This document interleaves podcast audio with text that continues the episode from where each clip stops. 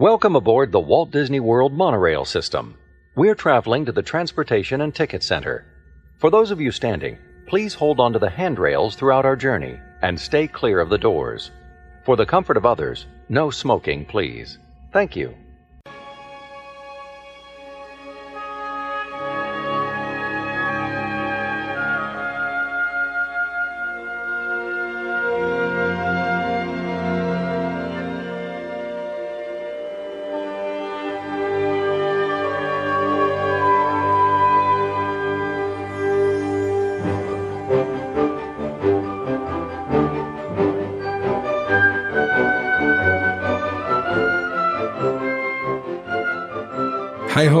Herzlich willkommen zu Mausgebabbel, dem deutschen Disney Park Podcast. Ja, liebe Disney Park Freunde, ich bin froh, dass ihr wieder eingeschaltet habt, also beziehungsweise downgeloadet habt. Das Ganze hört man ja nicht live, sondern wie das bei Podcasts so üblich ist, im Nachgang und zu der Zeit, zu der man möchte. Deswegen macht das dieses Medium so schön. Und wir haben heute eine ganz spezielle Folge. Ich habe vorneweg ein paar News so der letzten zwei, drei Wochen, seitdem wir uns das letzte Mal gehört haben. Und dann habe ich noch ein kleines Interview, beziehungsweise so klein ist es gar nicht, eine knappe Stunde, aber umso spannender mit Bianca äh, oder ja, wie man sie auch kennt, äh, Spinatmädchen auf Instagram und Twitter und äh, wo auch immer und natürlich ihrem Blog dazu später mehr. Warum ich Bianca mir hier in die Sendung geholt habe, ähm, ist einerseits, weil sie natürlich ein ganz spannendes Disney-Leben da draußen führt. Wenn man ihr so folgt, sieht man das. Und natürlich, weil sie meinen Traum wahr gemacht hat und alle Disney-Parks besucht hat. Das steht bei mir oben auch ganz auf der Liste. Vor allem die asiatischen Parks und wie es da so ist und wie sich das anfühlt, wenn man mal in allen Parks war. Dann hört ihr das später. Aber jetzt gibt's erstmal ein paar News, bevor wir dann in das Interview einsteigen. Als allererste spannende News möchte ich mal ein Dankeschön raushauen an unseren Zuhörer Jochen im schönen Österreich, der mir geschrieben hat, dass er eine Mail bekommen hat von D23, also D23, also D23 ist ja der offizielle Disney Fanclub. Das D natürlich steht für Disney, das D23 für 1923, das Jahr, in dem Walt Disney nach Kalifornien kam und den Vorläufer der Walt Disney Company gegründet hat. Und diese offizielle Fanclub, an dem kann man, ja, da kann man Mitglied werden. Da gibt's äh, Standardmitgliedschaften und es gibt eine Goldmitgliedschaft. Und diese Goldmitgliedschaft konnte man seit dem letzten Jahr nicht mehr im Ausland abschließen. Es gab da einen Zeitpunkt, ab dem 15. August 2018 ging es nicht mehr, dass man außerhalb der USA eine Membership erwirbt oder verlängert. Und das Ganze hat sich jetzt aufgehoben. Das heißt, wenn ihr wieder D23-Member werden wollt und äh, ja, wie wahrscheinlich die meisten, die mir hier zuhören, nicht in den USA wohnt, dann ist das jetzt wieder möglich. Das geht auf der Homepage, auf der D23 Homepage, also www.d23, also die Zahlen d23.com. Da kann man jetzt wieder Mitglied werden. Und das Ganze ist insofern ja auch spannend, weil sich am 23. bis 25. August die nächste D23 Expo in Anaheim dieses Mal wieder abspielt. Und das ist ja so der größte Disney-Fan-Event, den es so gibt. Und dafür kann man auch die Karten über die D23 Homepage kaufen. Als Goldmember gibt's da Preferred-Karten und man spart noch, ich glaube, knappe 40 Dollar an dem, an dem Dreitagespass. Wer dahin will, wer da noch keine Karte hat, es gibt wohl noch Karten auf der Homepage, sieht zumindest so aus, 23. bis 25. August. Und das Ganze kostet 89 Dollar für ein Eintagesticket. Für ein Dreitagesticket sind das 219 Dollar, wenn man ein D23 Gold Member ist und wenn man gar kein D23 Member ist, kostet das Ganze 249 Dollar. Also sind es 30 Dollar, die man spart. Auf dem Tagesticket spart man 10 Dollar. Das kostet 79 respektive 89 Dollar. Also solltet ihr zu der Zeit in Anaheim sein, dann nichts wie hin ist eine ganz spannende Expo. Ich werde es dieses Jahr nicht schaffen, aber wer von euch dorthin fährt, ähm, könnt gerne mal Bescheid sagen. Vielleicht äh, fährt Jochen hin und noch ein paar andere und dann können sich ja ein paar Mausgebabbel-Fans auch dort mal zusammenfinden.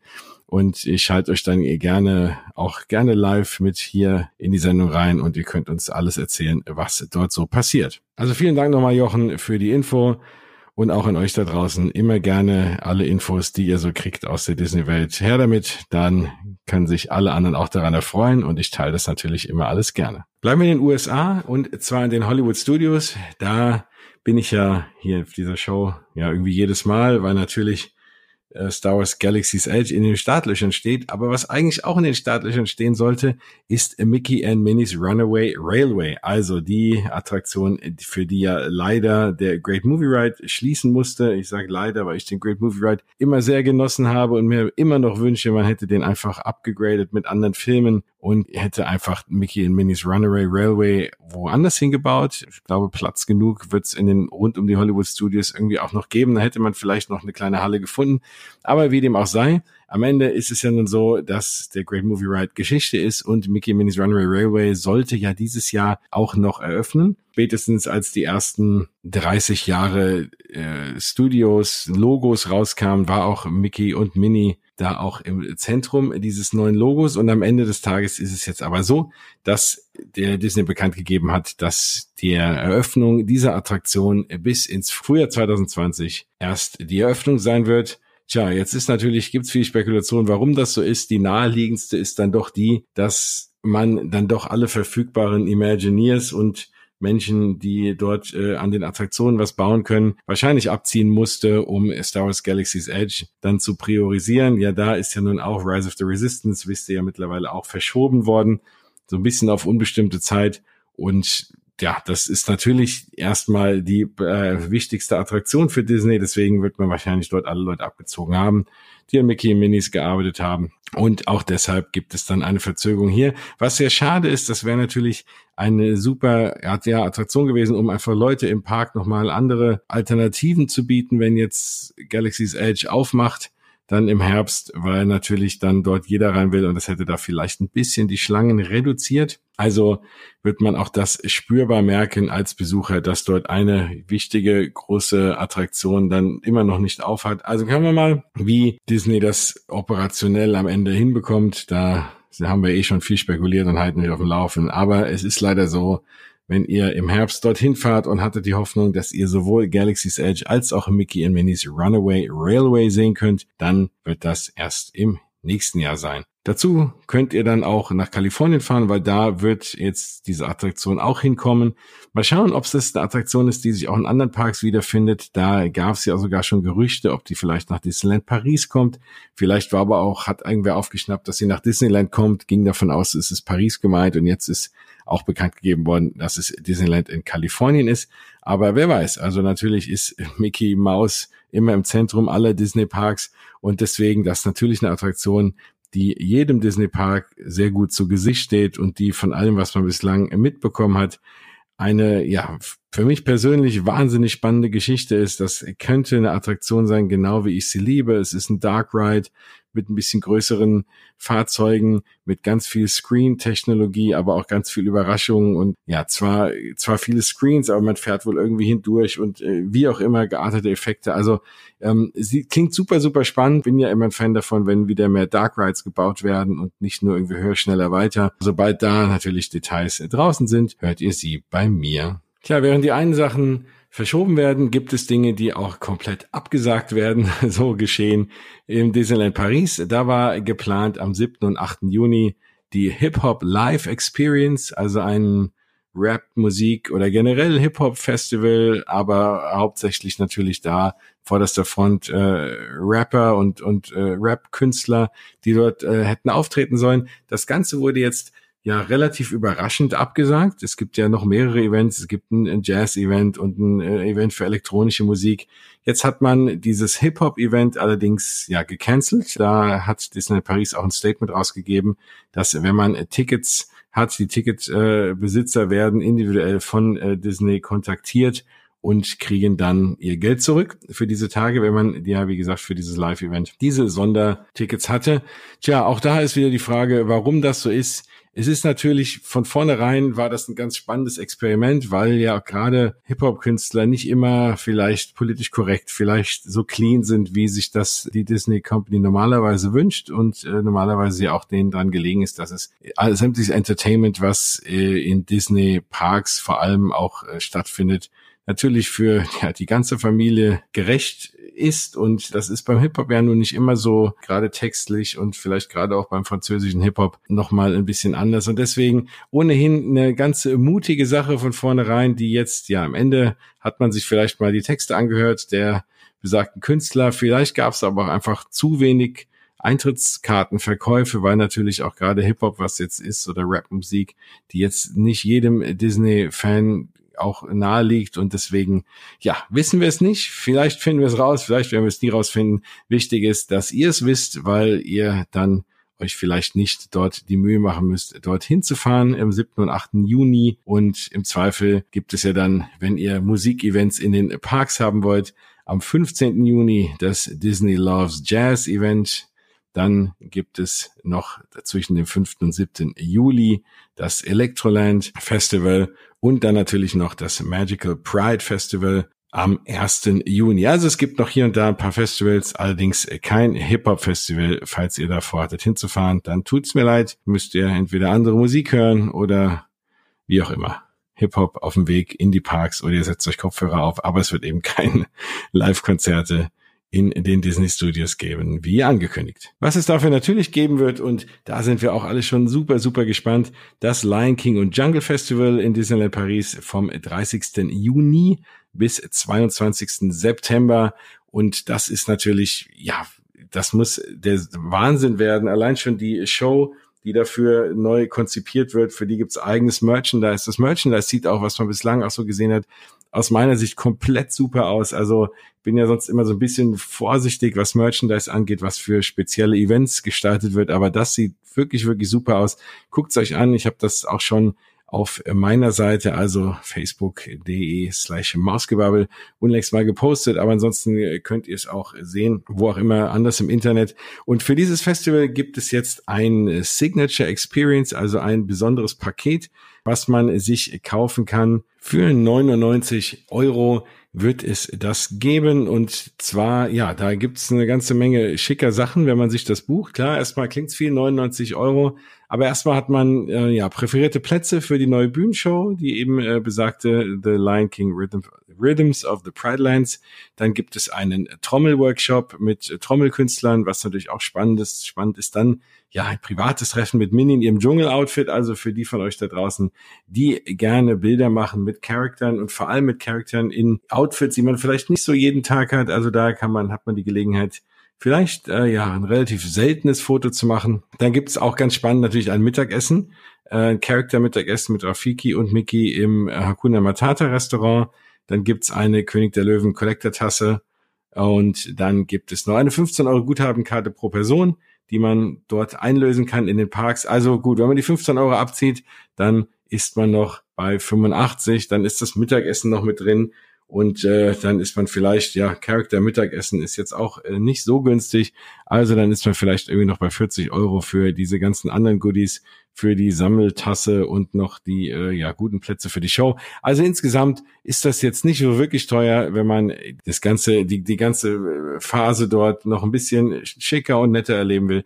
Ist das eine tolle Sache. Also König der Löwen, Premium-Erlebnis heißt auf Deutsch, auf der offiziellen Homepage auch oder Lion King Signature Experience auf Englisch, dann ja, sollte einem das die 99 Euro wert sein. Die mit Sicherheit sehr gut angelegt. Dann bleiben wir noch kurz in Disneyland Paris.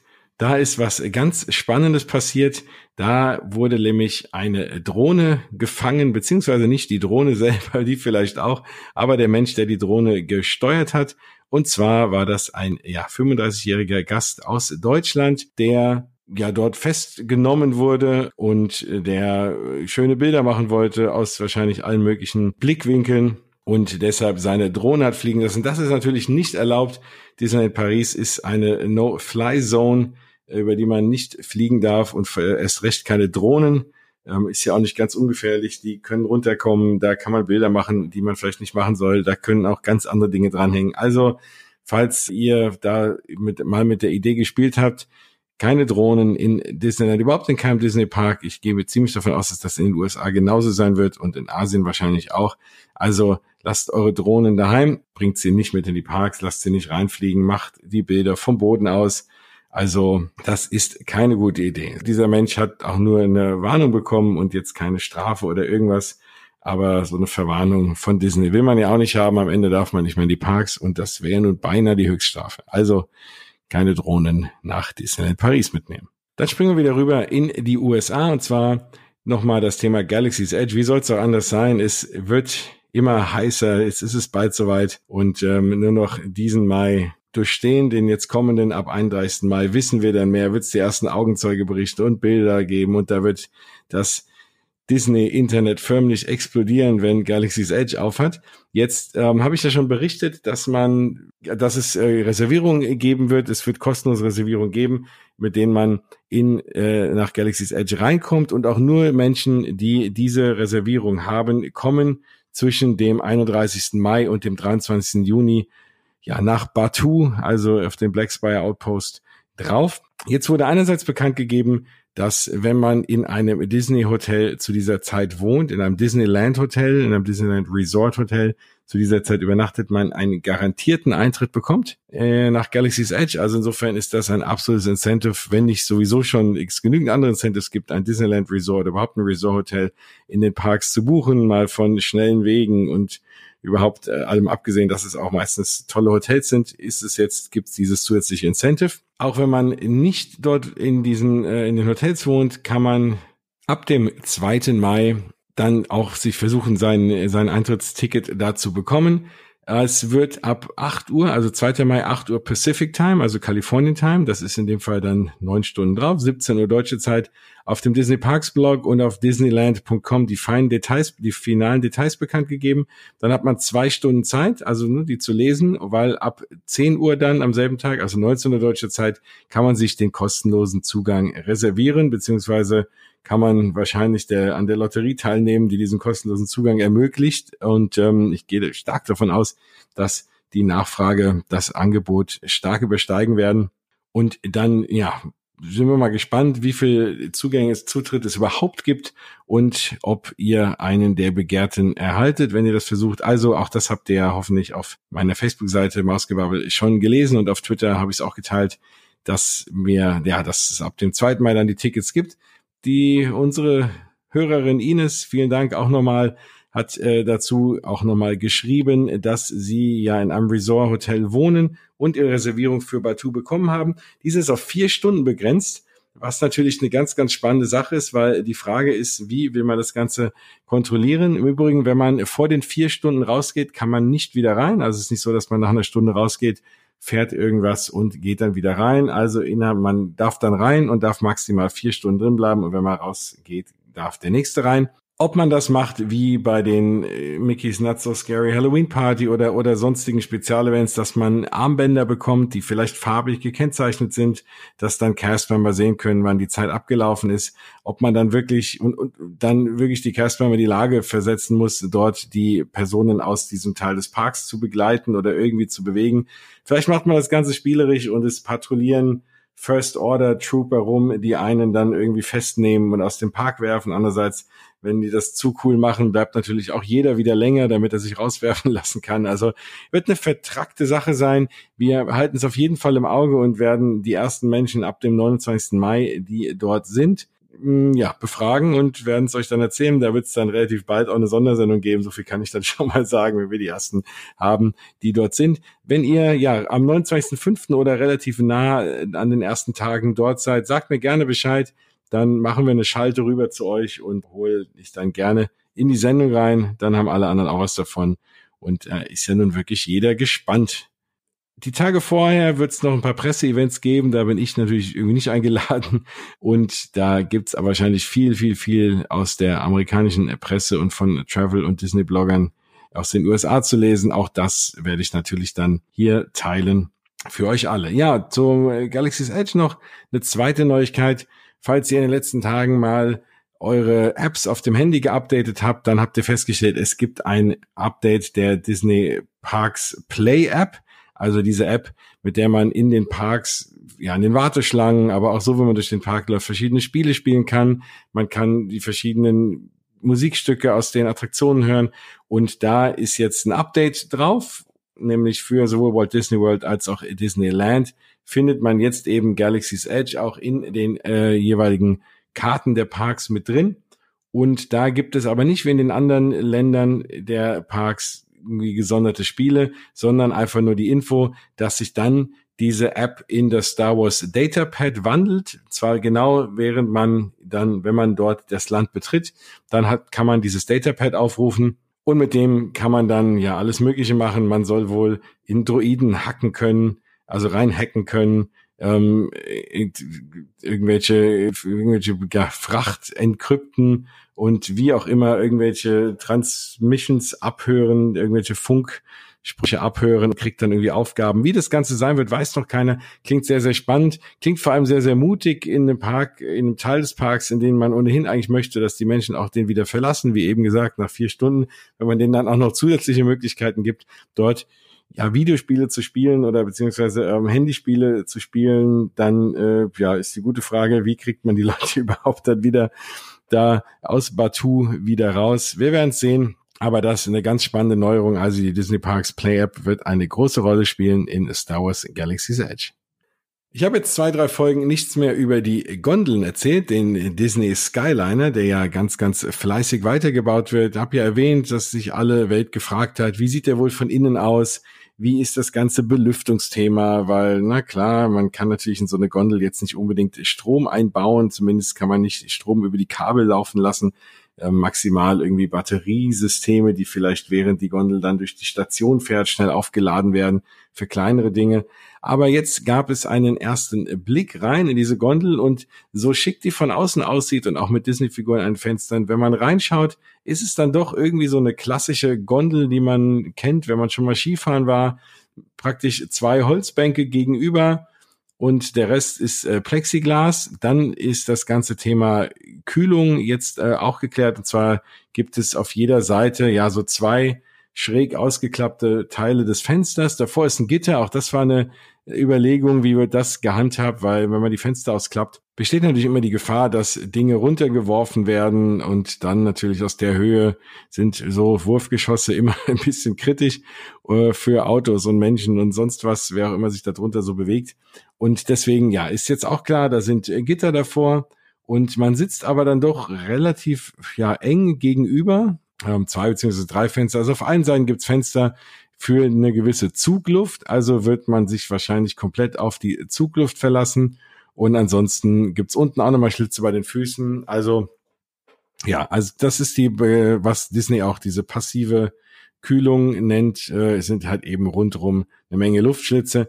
Aber ich gehe mal davon aus, die werden das getestet haben. Die ersten Gondeln fahren ja jetzt schon seit ein paar Wochen hier und äh, da mal durch die Gegend. Und da ist ja nun leicht, die Temperatur zu messen. Natürlich ist jetzt auch in Florida im April wahrscheinlich auch wärmer als die letzten Jahre war, aber immer noch kein Hochsommer.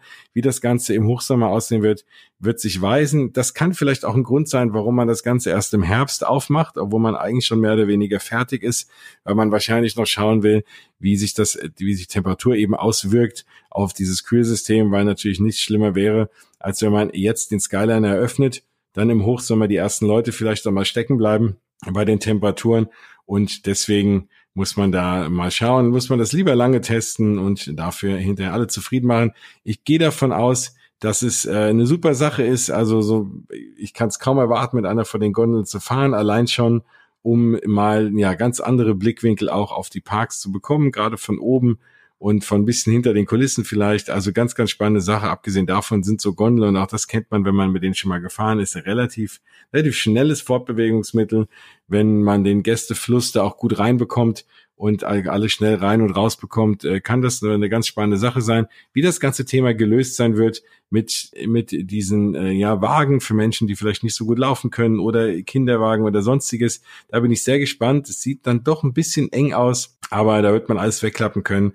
Also was das Thema Barrierefreiheit angeht, ist natürlich die USA weltweit ja gefühlt zumindest führend und auch da wird es dann Lösungen geben, dass das funktioniert. Also auf jeden Fall die ersten Bilder der Gondeln sind draußen. Könnt ihr sehen, habe ich auch bei mir geteilt. Könnt ihr aber auch im Internet finden. Gibt es auch ein kleines Video zu. Sehen ganz spannend aus, kann es kaum erwarten, aber bald ist es ja soweit. Dann nochmal kurz rüber ins Disney's Animal Kingdom. Da gibt es ja allabendlich die Show Rivers of Light die wurde so ein bisschen, ja, nicht so super angenommen. Da gibt's viel Kritik dran. Ich persönlich finde die nicht so schlecht, aber jetzt ist auch keine Show, für die ich mich jetzt da Stunden hinstellen würde und im Zweifel würde ich sogar eher nochmal Everest noch ein, zweimal fahren, während die Show läuft. Ich mag in der Regel die Abendshows. Das ist jetzt die von allen Parks, die mich am wenigsten mitreißt. Ich muss eigentlich sagen, bislang weil ich denke mal, die, das Feedback wird auch Disney bekommen haben und die haben deswegen den das zum Anlass genommen, die Show nochmal so ein bisschen aufzupeppen. Also ab Memorial Day und Memorial Day ist der 27. Mai. Ab dem 27. Mai wird die neue Version gezeigt, Rivers of Light, We Are One heißt die Show und ähm, das ist wahrscheinlich schon mehr oder weniger die gleiche Show, allerdings wie gesagt ein bisschen aufgepeppt, erweitert um noch äh, Projektionen von Tieren dann auf diesen Wasserfontänen, gehe ich mal von aus und ähm, auch nochmal andere Musikstücke. Da wird man sich auch, der Soundtrack war relativ gut, der war ähm, auch sehr un-Disney-Filmlastig. Ich glaube, dass man das jetzt auch ein bisschen geändert hat, dass die Menschen, äh, die sich diese Show anschauen, noch ein bisschen mehr Wiedererkennungswerte haben. Also auch da ganz gespannt, wissen wir auch noch nicht, wie das Ganze sein wird, aber auf jeden Fall wird es ab dem 27. Mai die neue Variante von Rivers of Light geben. Auch da, wenn es irgendwer auf Video festhält, dann werde ich das Ganze natürlich für euch posten. Ja, und wenn ihr jetzt gesagt habt, oh, ich muss unbedingt dieses Jahr noch nach Walt Disney World, dann äh, gibt es jetzt das Free Dining Package wieder. Also wenn ihr Walt Disney World, eure Walt Disney World Reise für diesen Sommer noch bucht, und zwar zwischen 28. Mai und 21. August, natürlich alles bevor Galaxy's Edge aufmacht. Das ist natürlich auch klar. Da will man das noch schaffen, dass äh, man noch Besucher möglichst über den Sommer in die Parks bekommt, weil diese großen Ankündigungen haben ja häufig den Effekt, dass Menschen einfach warten, weil man sich sagt, naja, wenn ich einmal so einen großen Trip plane und mich aufmache nach Walt Disney World, das ist ja für die meisten gerade von den Preisen her und wenn man vor allem eine größere Gruppe ist oder Familien jetzt nicht unbedingt, vielleicht noch nicht mal jedes Jahr erschwinglich, geschweige denn jedes halbe Jahr, und dann sagen sich deshalb viele, wenn ich eh schon hinfahre, will ich auch Galaxy's Edge sehen. Da wird jetzt so viel drüber geredet und fahre deswegen im Herbst. Das bedeutet im Umkehrschluss, dass wahrscheinlich im Sommer ein bisschen weniger los sein wird. Und deswegen hat man auch dieses Jahr wieder im Sommer das Free Dining Angebot. Das heißt, wenn man, äh, wenn man vier Nächte bleibt, also vier Nächte in einem Moderate oder Value Resort Hotel und damit für auch ein fünf Tages, also Parkticket kauft, dann kann man das Free Dining Package mit dazu bekommen. Das bedeutet, man kriegt ein Quick Service Meal pro Nacht, also für vier, also vier Quick Service Meals praktisch. Und das können ein Frühstück, ein Mittagessen oder ein Abendessen sein in einem der Quick Service Restaurants ist jetzt klar, ist kein äh, Riesenangebot, ist jetzt natürlich sind die äh, Quick Service Restaurants jetzt nicht die Signature Restaurants in den Parks, aber es ist trotzdem was ähm, für Moderate oder Value Gäste, dass man sich ein Essen sparen kann. Vielleicht kann man sich ein paar Sachen mitnehmen, was einen über den Mittag trägt und wenn man dann abends sich noch was in einem der Quick Service Restaurants schnappt, hat man den Tag essenstechnisch eigentlich ganz gut rumgebracht und in Disney World sind ja auch die Quick Service Restaurants relativ lecker. Also insofern kann man da nicht viel falsch machen. Wenn man eh hin will, dann sollte man das in der Zeit buchen und das mitnehmen. Andererseits ist die Frage, ob wenn man die überlegt, ob man fährt Ende des Jahres, wenn alles aufhat oder im Sommer, ob man sich dann nur von einem freien Mittagessen oder Abendessen am Tag in den Sommer locken lässt. Vielleicht ist es da das größere Incentive, dass so ein Angebot immer aussagt, dass im Sommer vielleicht ein bisschen weniger los ist.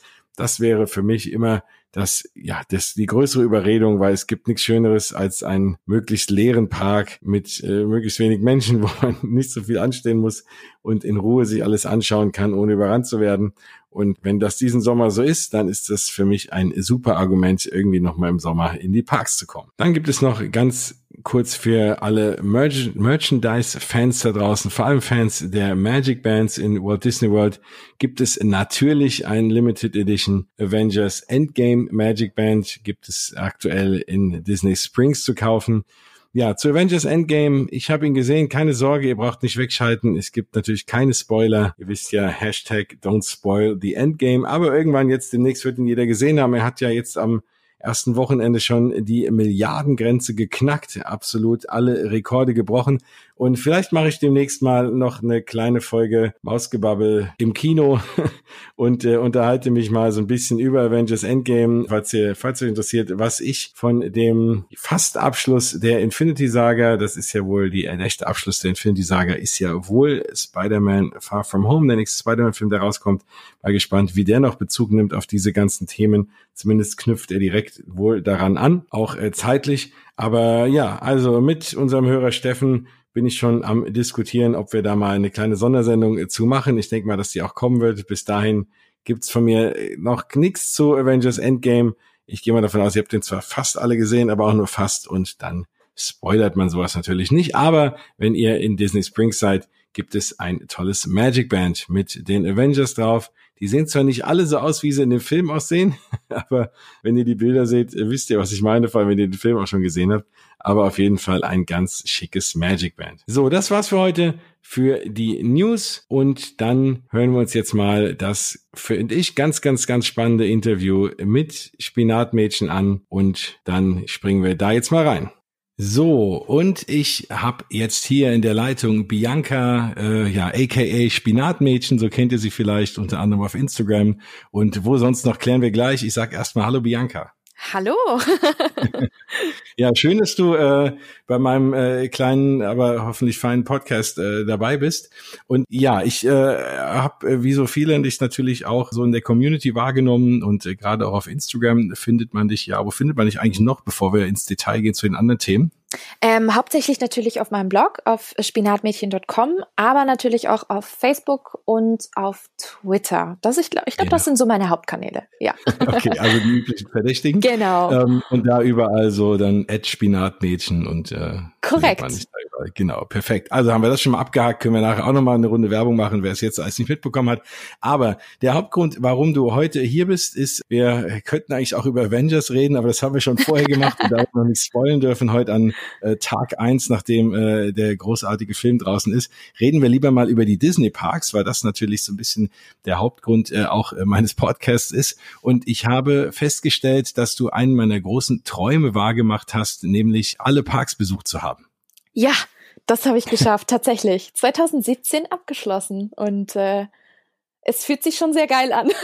Ja, gell? Also ja. das ist wirklich was, äh, da, da kann man wirklich was erzählen. Nee, das äh, kann ich mir gut vorstellen. Äh, da gibt's ein Bild zu, da siehst du äh, extrem glücklich aus, was ich auch absolut nachvollziehen kann. Oh, du meinst wahrscheinlich das, wo ich vor dem Schloss in Tokio stehe mit dem genau, Zettel, mit dem ne? Schild. Genau, ich hatte extra ein Schild gebastelt. Ähm, so auf die Art, I did it, uh, I visited every Disney Park in the world und das war ein krasser Moment, weil ich nie gedacht hätte, dass ich das wirklich doch so schnell in Anführungsstrichen realisieren kann. Ja. Ich wundere es, dass Disney da, da müsste ein offizielles Shirt oder eine Medaille oder irgendwas geben. Ja, das wird schon noch irgendwann kommen. Oder ein eine Bonuskarte, so. eine Bonuskarte bitte. Ja, genau, absolut. Oder es wachsen einem Mauseohren. Ja, es wäre angebracht. Aber dann steige ich mal so ein bisschen deine Historie ein. Du bist ja auch ein, ein großer Disney-Fan an sich und natürlich auch ein, ein Fan der Parks. Ähm, wie lange ist es schon so? Wann, wann ging das ganze Thema bei dir los? Ah, also das Thema Disney gab es eigentlich seit ich denken kann. Ich meine, ich glaube, den meisten da draußen geht's ähnlich. Als Kind wächst man schon häufig mit Disney auf, mit den Disney-Filmen. Ähm, ich bin Generation äh, 90er-Kind, ne? Also da mhm. ist natürlich der Disney-Club ganz, ganz wichtig damals gewesen. Und es war für mich auch so quasi dieses, dieses Fernrohr in die Welt. Und nicht nur in die Disney-Welt, sondern auch in die Disney-Parks-Welt.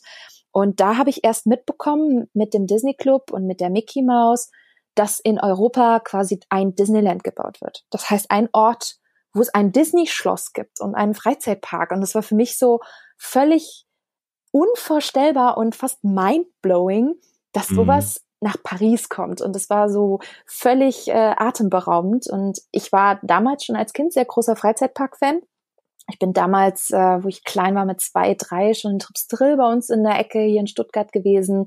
Ich war im Holiday Park und ich war, glaube ich, 1989 das allererste Mal im Europapark, was mir damals richtig gut gefallen hat als, als Kind. Ich fand das ganz, ganz klasse und ich war schon relativ früh angefixt von diesem Prinzip Themenpark. Und mhm. dann zu sehen und zu hören, dass es sowas auch von Disney gibt, was man ja sowieso schon als Kind extrem abgefeiert hat, ne, äh, war für mich unvorstellbar. Und ich habe alles nur aufgesogen, die ganzen Baustellenbilder von vom Disneyland und von vom Schloss. Ich kann's, ich kann wirklich mich noch so gut dran erinnern, dieser Moment, den sie äh, im Disney Club gezeigt haben, wo sie das erste Mal das Dornröschen-Schloss in Paris enthüllt haben, mit den riesengroßen Wänden, die sie, die sie vorbeigeschoben haben und in der Mitte standen die ganzen Journalisten und Fotografen haben es gefilmt und das war so ein richtiger Wow-Moment. Und dann auch die offizielle Eröffnungsfeier, damals noch im ARD übertragen, 21 Uhr. Moderator ja. Thomas Gottschalk, ich war Ganz dabei. Genau. Ich habe es nicht zum, bis zum Schluss anschauen können, ich war zu klein.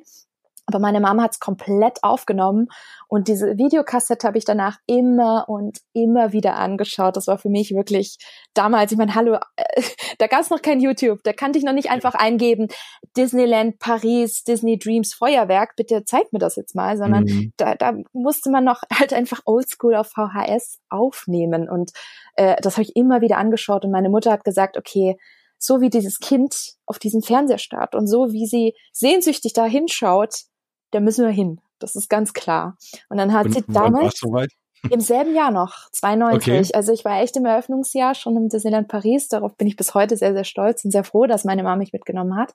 Äh, ganz verrückte Busreise, ein Tag, weißt du, Nachtfahrt hin morgens früh angekommen, einen ganzen Tag im Park. Ich weiß noch, es war Sommer, es war mega heiß, mitten im Juli. Ähm, meine Mutter sagt, das waren katastrophale Zustände, es war alles überfüllt. Das Essen muss wohl ganz schlimm gewesen sein damals. Ähm, und äh, es war aber für mich trotzdem, obwohl ich die ganze Nacht den Bus auf Trab gehalten habe, weil ich so nervös war. Also ich habe nicht die ganze Zeit gequatscht, sondern ich hatte halt Kreisekrankheit, weil ich viel zu aufgeregt war. Mhm. Ich habe trotzdem echt den ganzen Tag durchgehalten und ich kann mich echt an einiges sogar noch erinnern. Also damals das ganz, ganz große Feuerwerk, was ja noch vergleichbar war mit, mit Orlando zum Beispiel von den großen Krachern, wo es noch keine Einschränkungen gab, von wegen mit umliegende Anwohner und ja. viel zu laut. Das gab es dann noch nicht. Wir hatten noch damals die Main Street Electrical Parade, an die kann ich mich auch noch erinnern. Und es war wirklich so ein gelungener Abschluss, dass ich einfach nur glücklich und zufrieden an diesem Abend in meinen Bussitz gesunken bin als kleines Mädchen und dachte, wow, was war das für ein Tag? Und das war, glaube ich, so der Moment, wo meine Disney-Liebe auch für Disney Parks so ein bisschen geboren ist. Ja, geboren ja, das wurde. Kann ich, kann ich gut verstehen. Nein, also ich muss auch sagen, ich habe auch, also viel meiner Kindheit in Parks dann auch in, in Orlando verbracht und auch da bis heute eine meiner tollsten Kindheitserinnerungen ist wirklich die Main Street Electrical Parade. Mhm. Und man fragt sich wirklich, warum es seit Jahren keine Abendparade mehr gibt. Ne? Oder ja. wenn zumindest mal eine andere, ne? Weil das glaube ich auch, das brennt sich wirklich ein. Ja, ich kann die Melodie noch hören, ich kann die Floats noch irgendwie vor Augen sehen. Ja, also nee, das, äh, da bin ich absolut bei dir, kann ich gut verstehen. Und ähm, dann ging es jahrelang dann äh, erstmal nach Paris. Und was war dann dann so dein erster äh, nicht-Pariser Disney Park? Ich muss ja gestehen, wir sind nach 92, ich glaube dann ein, zwei Jahre später, ich glaube es war 93 oder 94 sind wir dann nochmal hin. Und dann auch ein mhm. bisschen länger, da sind wir im Santa Fe gewesen und ich kann mich auch erinnern, der Park war richtig leer. Und dann hatte ich tatsächlich fast acht, neun Jahre komplette Funkstille in Paris. Also ich war fast acht, neun Jahre lang überhaupt in keinem Disney-Park, mhm. weil es sich einfach nicht ergeben hat. Äh, Urlaubsorte waren immer andere für, für mich und, und meine Familie. Und das hat dann irgendwie immer nie so richtig reingepasst.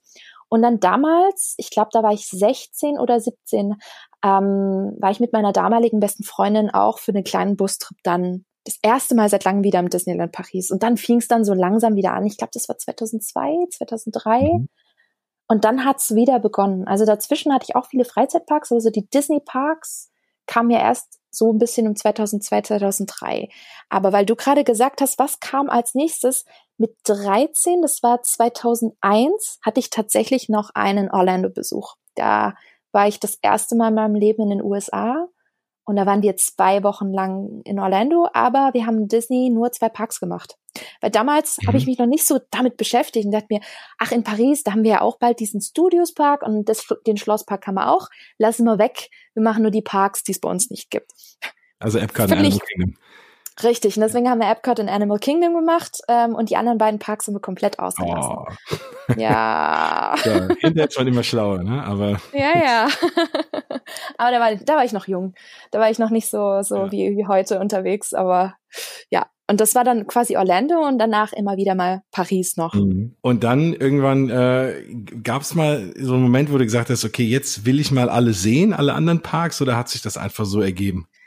Nee, tatsächlich. Also es gab wirklich so einen ganz besonderen Magic Moment, an den kann ich mich sogar bis heute erinnern. Mhm. Ähm, ich habe zwar so ab Mitte der 2000er immer mehr ähm, reingeschaut in diese Disney Park Nerd-Welt. Mich hat das total fasziniert, alle neuen Infos, was die Neues bauen, gerade auch Expedition Everest in Animal Kingdom und dachte mir, boah, was, was für ein tolles Ding bauen die da hin. Ich habe das immer sehr, sehr genau verfolgt, die ganze Szene, die ganze Disney Park Szene. Und da war natürlich schon immer wieder der Wunsch da, das alles auch äh, äh, mal erleben zu können. Aber dann war ich 2009 mit meiner Mama wieder in Disney in Paris. Und dann ist in Paris vor dem World of Disney Store im Disney Village dieser riesengroße Platz, ja. wo diese Embleme eingelassen sind, diese Runden. Und da mhm. sind ja, ist ja jeder Disney Park hat ein eigenes Metallemblem, wo dann der Park draufsteht mit seinem Logo, wie viel Kilometer es von dort aus noch genau. sind. Und da sind, außer, glaube ich, Shanghai sind da bis heute alle drin. Mhm. Und ich bin, meine Mom war im World of Disney Store und es war so schönes Wetter, ich bin dann rausgegangen, habe draußen gewartet und dann habe ich mir diese Embleme angeschaut und der Trip war generell schon total toll. Ich glaube, es war sogar der letzte Tag. Und ich dachte mir, Bianca, das machst du. Irgendwann mal kriegst du es hin, dass du alle Disney-Parks, die hier eingelassen sind, die besuchst du. Egal wie lange das dauert, aber vielleicht kriegst du es ja hin, bis du 30 bist und dann hast du alle besucht. das war so mein großes Ziel und das, diese Idee wurde tatsächlich 2009 an diesem Ort geboren. Ja, nee, der bietet sich auf jeden Fall davon an. Mich wundert auch, dass sie irgendwie noch keine Shanghai, äh, keine Shanghai-Plakette da hinten Keine haben, Ahnung. Ja. ja, also, weil ich meine, das, das könnte man ruhig mal machen. Es sieht da jetzt nicht so aus, als kommt noch irgendwo ein Park dazu. Also das, die Mühe könnte man sich dann ja jetzt mal machen. Aber nein, da äh, laufe ich in der Tat auch jedes Mal äh, wieder drüber und äh, äh überlegt dann schon, in welche Richtung ich loslaufen muss, weil die Richtung ist ja auch angegeben oder jeweilige Parkplatz. ja. ähm, das, das, das kann ich echt gut verstehen. Ähm, mal generell, wenn du so in den Parks bist, bist du eher jemanden, also es gibt ja immer so zwei Fraktionen, habe ich so das Gefühl, eher so die Character-Leute und äh, eher so die äh, ja, äh, Attraktionsleute. Und es gibt noch so die Essensgruppe, so die hauptsächlich in die Parks geht. Foodies. Genau, weil die gehen eben nicht nach Paris, weil da leider das Essen nicht so viel zu bieten hat, zumindest im Vergleich Nein. zu den US-Parks mittlerweile, ja. ja. Ähm, aber was, äh, zu welcher Fraktion gehörst du denn eher so? Teamattraktion, ganz klar. Ja. Also ich, ich finde das total faszinierend und ich war, ich war zwischenzeitlich auch in der Freizeitpark- und Achterbahnwelt so tief drin, dass mhm. ich äh, da auch äh, mich sehr gut auskenne mit Herstellern oder bestimmten Technologien. Ich finde das super, super spannend und da kann es bei mir auch durchaus manchmal etwas nerdig werden. Aber ich finde, die Attraktionen bei Disney sind für mich einfach das Herz eines jeden Parks. Ich finde, Characters machen schon Spaß, mhm. aber das ist noch das, worauf ich am ehesten verzichten könnte. Ich finde die Shows sogar noch interessanter als die Characters an sich. Ich finde auch das Essen interessanter, muss ich sagen. Ja. Jetzt nicht unbedingt in Paris, aber gerade zum Beispiel in Orlando ist es, oh mein Gott, ich könnte den ganzen Tag nur essen, oh ja. alles andere wäre mir dann egal, weil es einfach so gut schmeckt. Ja. Ne? Aber ähm, ich, wenn es darum geht, dann sind die Attraktionen wirklich am wichtigsten, weil ich finde, da gibt's so tolle Sachen bei Disney. Da, da sitzt du drin und bist einfach total emotional ergriffen, obwohl es eigentlich ein Fahrgeschäft ist, wenn man es so will, ja. Aber dieses Storytelling und dieses ganze drumherum, das ist so purer Eskapismus und das liebe ich so sehr an den Disney Parks. Da bist du äh, hier ja auch sehr gut aufgehoben und äh, bei mir auch, weil mir geht's mir geht's auch so. Ich habe immer so ein bisschen das Gefühl, das ist manchmal so ein bisschen unpopuläre Meinung, weil mir geht's ganz genauso. Wenn ich auf eins verzichten könnte, wären es im Zweifel die Charakter. Ich meine, ich freue mich auch, wenn die da rumlaufen, aber da würde ich nie für anstellen. Da würde ich lieber zum noch noch fünfmal irgendwie äh, egal welche Attraktion fahren, ja und äh, absolut. Also so geht's mir auch. Okay, dann äh, bin habe ich mit dir genau die richtige, die ich da noch ein bisschen ausfragen kann. das freut mich. ähm, Genau. Wenn wir jetzt mal ähm, so, dann dann äh, erzähl doch mal kurz, welche Reihenfolge du dann dir die anderen Parks noch angeschaut hast, bevor ich dich dann mal so ein bisschen grille äh, überhaupt zu den, zu den asiatischen Parks, weil ich denke mal, das sind im Zweifel die, die auch äh, die Menschen, die äh, meinen Podcast hören, im Zweifel auch eher am wenigsten besucht haben, weil USA kommt man mal leichter hin, Paris sowieso, aber gerade mhm. Asien ist dann oft dann ja nicht so immer auf jedermanns Reiseziel. Also ich glaube, ich habe seit 2009, 2010 fast jährlich das Disneyland Paris besucht, mhm. mittlerweile sogar mehrfach jährlich, also es ist ganz schön hochgeschnellt in den letzten drei Jahren. Ähm, habe dann 2012 ähm, nochmal Walt Disney World, äh, Walt Disney World gemacht und zwar komplett mit Magic endlich. Kingdom und Disney's Hollywood Studios endlich.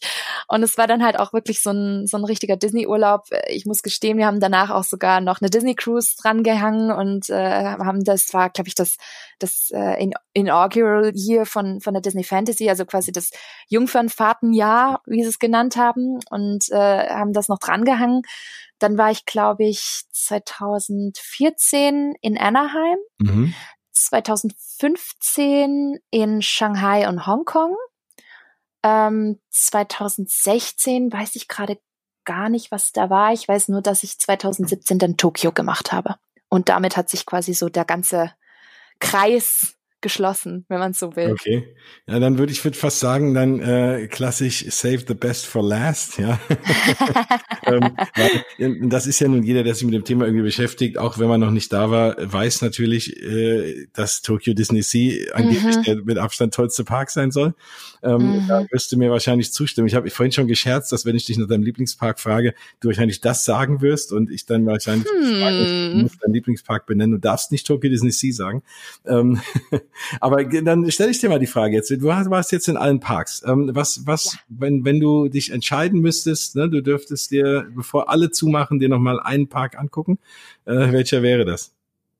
Also diplomatisch sage ich erstmal im Vorfeld, ich liebe alle Disney-Parks. Also ich finde, jeder Disney-Park hat natürlich seinen eigenen Reiz. Ne? Es gibt keinen, boah, der ist grottig und der ist super gut, sondern ich finde, bei Disney sind alle auf einem gewissen Niveau. Selbst Paris, auch wenn viele sogar über Paris immer mal wieder sogar schimpfen, ähm, gerade die Leute, die sehr oft auch in den USA sind, da habe ich schon die Tendenz gemer äh, gemerkt, dass, dass da häufiger Kritik kommt. Aber selbst Paris hat sehr, sehr viele Vorteile, die einige oftmals immer nicht so gerne sehen möchten. Aber Paris ist auch toll. Aber wenn ich wirklich, wirklich, wirklich ganz hart mich für einen Park entscheiden müsste, also Park, nicht Resort, oder? Nein, nein, absolut Park. Park. Tokyo Disney Sea. Okay. Ganz klar. Hands down. Ja. Hands ähm, down. Was, was, äh, was, was macht denn, was macht denn Tokyo Disney Sea so besonders ähm, im Vergleich zu anderen Parks? Ich meine, das ist, glaube ich, wenn ich mir, also klar, ne, ich kenne es jetzt von allem, was ich gelesen habe, von unterschiedlichen Podcasts und YouTube und sonst was. Es sind relativ wenig IPs gefühlt, ähm, oder beziehungsweise das fällt einem nicht so ins Auge, ne? Es sieht nach einem sehr, ja, also da hat man, glaube ich, den Imagineers ziemlich freie Hand gelassen. Absolut. Also normalerweise, also es ist ja komisch, dass es eigentlich mein Liebling ist, weil ich liebe vor allem die Schloss- bzw. Castle Parks, wenn man so bezeichnen mhm. möchte. Und das ist ja auch das, woher eigentlich Disney Parks ja herkommt. Ne? Es ist original Disneyland in Anaheim ist der Kern und äh, ich finde, das ist so, so die Basis und das Besondere, was es ausmacht. Aber Disney Sea nimmt quasi dieses Prinzip und, und bringt es auf ein komplett anderes Level mit einem ganz anderen Storytelling, mit einer unfassbar krassen Thematisierung. Mhm. Ähm, ich werde es nie vergessen, durch äh, die Tore beziehungsweise durch den Durchgang vom Hotel Miracosta äh, im Mediterranean Harbor, das ist so der Eingangsbereich, die Main Street, wenn man so will, da durchzuschreiten und durch diesen Torbogen schon äh, Mount Prometheus, den großen Vulkan zu sehen. Und man läuft darauf hinzu, ne, dieses typische Weenie-Prinzip eben bei Disney und sieht das. Und ich werde es nie vergessen, ich war unfassbar ergriffen, weil das, ich, ich habe auf diesen Moment quasi sechs, sieben Jahre gewartet und dann endlich drin zu sein und diese Atmosphäre zu haben, dieses Gesamtkunstwerk aus wunderbaren Rides, auch sehr exklusiven, aus einer wirklich brutalen Thematisierung, die ich auf dem Level so selten in Disney Parks sehe. Disney Parks sind schon toll, aber da gibt's auch Unterschiede. Ne? Ich sag nur Walt Disney Studios Park als bestes Beispiel aktuell noch. Und dann hast du Disney Sea und das ist genau das krasse Gegenteil davon. Und man hört die Musik, das ist ein toller Soundtrack, der dich, der dich umgibt. Ähm, man hat wirklich klasse Shows. Wenn ich nur Big Band Beat äh, erwähne, da, da geht's bei mir innerlich total ab, weil es ist wirklich eine groß, großartige Show, für die ich äh, mehrfach anstehen würde. Die ist einfach klasse. Ähm, und das ist halt einfach so ein Gesamtkunstwerk. Es ist ein Meisterwerk der Thematisierung und der Atmosphäre, weil wenn du durchläufst, denkst du, du bist woanders. Du bist in keinem Disney-Park. Du bist schon gar nicht in einem normalen Freizeitpark. Mhm. Du bist an irgendeinem wundervollen Ort auf dieser Welt, den du so noch nie gesehen hast. Und du, für dich existiert nichts anderes mehr. Also das von der, von der Immersion, von dieser mhm. Umgebung mhm. und dem Gefühl, äh, gibt es kaum einen anderen Disney-Park, ne, höchstens noch Disney, Disney's Animal Kingdom. Da spüre ich das ähnlich. Ja. Ähm, aber Disney Sea ist da absolutes Top-Level, da kommt nichts ran für mich. Das ist eigentlich spannend, ne? Und mir, mir geht's, äh, gut, mir fehlt natürlich jetzt noch äh, Tokio, klar, ähm, aber mir geht's auch so. Also ich finde, klar, ich habe gut, ich, ich behaupte immer, dass Epcot mein Lieblingspark ist, aber zudem habe ich irgendwie so die emotionalsten Kindheitserinnerungen auch. Aber ähm, in der Tat ist ne, spannend, obwohl wir natürlich alles riesen Disney-Fans sind und gar Disney-Parks-Fans, ähm, ist auch sonst mein eigentlicher Lieblingspark auch Animal Kingdom, der am, am undisneyigsten mhm. ist. Ja. Mhm. Also, ähm, das, das geht mir dann ähnlich, ne? Also weil man, man ist einfach wirklich komplett woanders und man, man merkt nicht, dass man sofort in einem Disney-Park ist und, und das lässt einem, ja. lässt ja auch dann den, den Imagineers ja auch nochmal freie Hand und nochmal ganz andere Themen sich da eben auszuleben. Ne? Ähm, weil man nicht eben so diese ganz klassischen Disney-Dinge überall mit mit reinpacken muss. Ich habe das, hab das, Gefühl, bei Tokyo Disney Sea ist es ja auch so, und das macht Animal Kingdom ja auch ein bisschen aus. Du hast auch nicht diesen klassischen Laufweg, dass du reinläufst auf eine zentrale Stelle und von da aus praktisch die Länder weggehen und auch nicht dieses reine Länderkonzept. Genau. Sondern ja. äh, wenn ich, wenn ich zumindest, was ich so auf YouTube sehe, ähm, hast du auch ganz tolle Wege, auch natürlich bei Disney Sea mhm. Wasser lang und über Brücken und irgendwie außenrum und äh, ne, das, das trägt ja auch dazu bei wundervoll und du hast von überall aus ganz, ganz tolle äh, Momente und Blicke auf diesen Vulkan. Du kannst durch den Vulkan oder in das Innere, in den Krater reinlaufen, du kannst durchlaufen. Also gerade, was du schon sagst, gebe ich dir vollkommen recht und das stimmt auch. Diese Wegführung ist fantastisch, weil egal wo du bist, du hast immer einen neuen Blickwinkel du denkst, du bist wieder woanders. Dann hast du einmal Cape Cod, also da quasi in, in der Nähe von dieser American Waterfront, mhm. gerade dieser amerikanische Themenbereich, wo dann auch Duffy, der Disney Bear zu Hause ist ja. und so. Ähm, da lass ich mir auch gefallen. Auch, Genau, und in Tokio, in Tokio macht's auch Spaß. Ja. Ich muss sagen, ich akzeptiere es fast nirgendwo, außer in den asiatischen Parks, ja. weil irgendwie hat da jeder Bock drauf und da gehört's auch irgendwie mittlerweile ein wenig dazu, mhm. finde ich. Ja. Wie, wie ist denn der Unterschied von den von den Besuchern her? Sind die sind die äh, asiatischen Besucher wie, wie wie sind die dann drauf? Also ich habe mal gehört, dass die das auch für die ist das auch ein größeres Event. Die laufen auch ein bisschen schicker rum, deswegen mhm. oder auch wenig Attraktionen, bei denen man nass gespritzt wird. Ähm, äh, das war zumindest mal die Information, die ich bekommen habe. Ähm, wie wie wie ist da der Unterschied? Das ist eine sehr, sehr gute Frage. Also generell muss man auch zwischen den asiatischen Parks sehr, sehr stark unterscheiden. Weil wir haben zum einen natürlich Shanghai, da hat man die Chinesen und die chinesische Kultur ist äußerst total anders als zum Beispiel die japanische. Es ist in meinen Augen sogar das krasse Gegenteil davon. Und Hongkong ist so ein bisschen ein Mittelding, weil nach Hongkong Disneyland reisen sehr, sehr viele Touristen aus der komplette, äh, kompletten asiatischen Region. Das heißt, man sieht doch auch eine, äh, einige Inder, viele aus Malaysia, mhm. ähm, hat dort auch viele aus Hongkong, die sehr westlich sind, im Gegensatz zu den Chinesen. Also ich würde sagen, äh, Hongkong ist irgendwas zwischen, hm, ich sag mal, Tokio und Shanghai. Mhm. Und Tokio ist unfassbar gesittet. Ich würde mal behaupten, die Japaner sind das aller, allerbeste Disney-Park-Publikum, was man sich wünschen kann. Alleine schon bei Paraden, wenn es voller ist. Jeder weiß, äh, was er zu tun hat. Jeder weiß, dass er sitzt bei Paraden. Keiner hält Telefone oder iPads hoch, um die Show zu filmen. Ähm, Kinder auf, auf äh, Schultern ist dort nicht erlaubt, mhm. machen die auch gar nicht. Und selbst wenn es mal passiert, dann kommt ein Castmember und sagt, sollen sie bitte runternehmen. Das würde bei uns oder in den USA niemals passieren. Ja. Niemals. Ja. Und das ist genau das Gegenteil von Paris. Die, Leute, die Japaner sind super höflich und gleichzeitig feiern sie aber auch alles ab. Mhm. Sind zwar zurückhaltend, also es gibt äh, gerade bei, bei Shows oder bei Paraden oftmals nicht so die Jubler und die Gröler wie jetzt bei uns oder in den amerikanischen Parks. Ähm, die freuen sich eher ein bisschen innerlich, aber äh, dafür sind sie sehr höflich und sehr freundlich und zuvorkommend. Und ich glaube, ich war auch in den Parks nicht annähernd so gestresst wie jetzt in den westlichen Parks, mhm. weil die Japaner auch so eine angenehme Ruhe ausstrahlen. Also da wird klar morgens gerannt, weil jeder zu seiner Lieblingsattraktion möchte okay, und fasst das und sich anstellen. Also da, da, da gibt's schon echt äh, einen richtigen Run. Mhm. Aber es ist trotzdem nicht so stressig wie woanders. Und da finde ich Japan zum Beispiel total toll. Shanghai ist das totale Gegenteil. Ja. Also ich hatte an einem Tag viel, viel Glück. Der eine Tag war sehr angenehm, der zweite war sehr unangenehm. Also man sieht zum Beispiel in der Warteschlange, man steht da und man kennt ja eigentlich aus, aus Europa und vor allem in den USA diesen Armlänge Abstand, ne? So in seinem persönlichen Bereich, so dieser Private mhm. Personal Space, den gibt es in China halt gar nicht. Das heißt, ähm, wenn jemand hinter dir steht, äh, steht er an deinem Rücken. Oh. Und du stehst die ganze Zeit und guckst die an und sie verstehen es nicht, weil es eine Kultur ist, die, bei denen gibt's sowas nicht. Ja. Die meinen das überhaupt nicht persönlich oder negativ, die wollen dich auch nicht ärgern. Es ist dort einfach so. Und die rempeln dich auch an, die laufen auch in dich rein.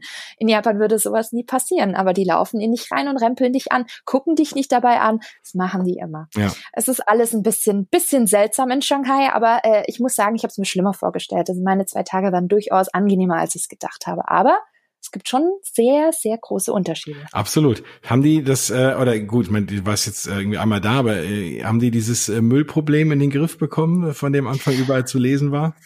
Ja, durchaus. Also es war tatsächlich nicht so dreckig, wie ich es auf diesen schlimmen Bildern auf Twitter oder in diversen Disney-Foren gesehen habe.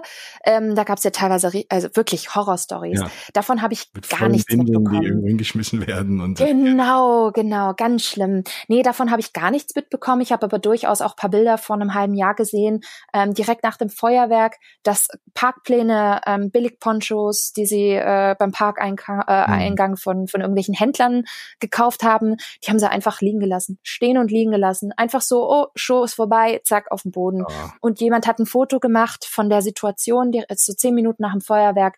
Der Boden war komplett dreckig. Und das war vor einem halben Jahr oder so. Mhm. Und da dachte ich mir, okay, entweder hatte ich Glück ja. oder es ist schlimmer wieder geworden. Mhm. Ich weiß es nicht. Sind die, äh, wie sehen, wie sehen so die Crowd-Level aus? War, also ich finde, wenn man, wenn man Shanghai Sachen sieht, äh, jetzt, ne, auch halt im Netz, das sieht immer relativ angenehm leer aus. Oder zumindest mal der Park ist natürlich auch riesengroß.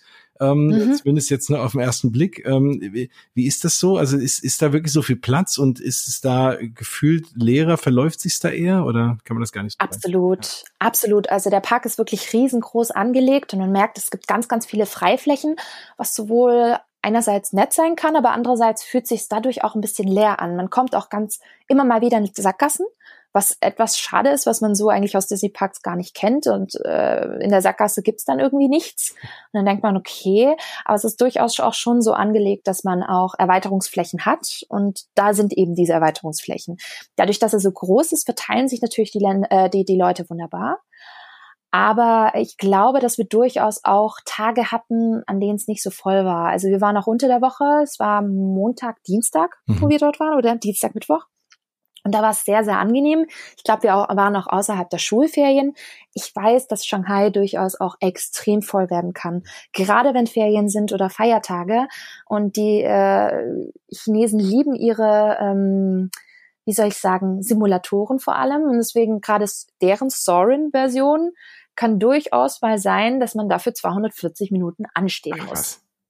Und das an normalen Tagen. Also das erreicht man in Orlando vielleicht dann an Silvester oder Weihnachten, vielleicht ein bisschen Thanksgiving, aber in, in Shanghai ist das sehr, sehr krass. Also wenn man wirklich an vollen Tagen geht, dann sind das schon mehrere Stunden, die man warten darf. Wobei ich kein Problem hätte, wenn die alle bei Soren anstehen, wenn ich in der Zeit mehrfach die Pirates-Variante fahren kann oder auch äh, Tron.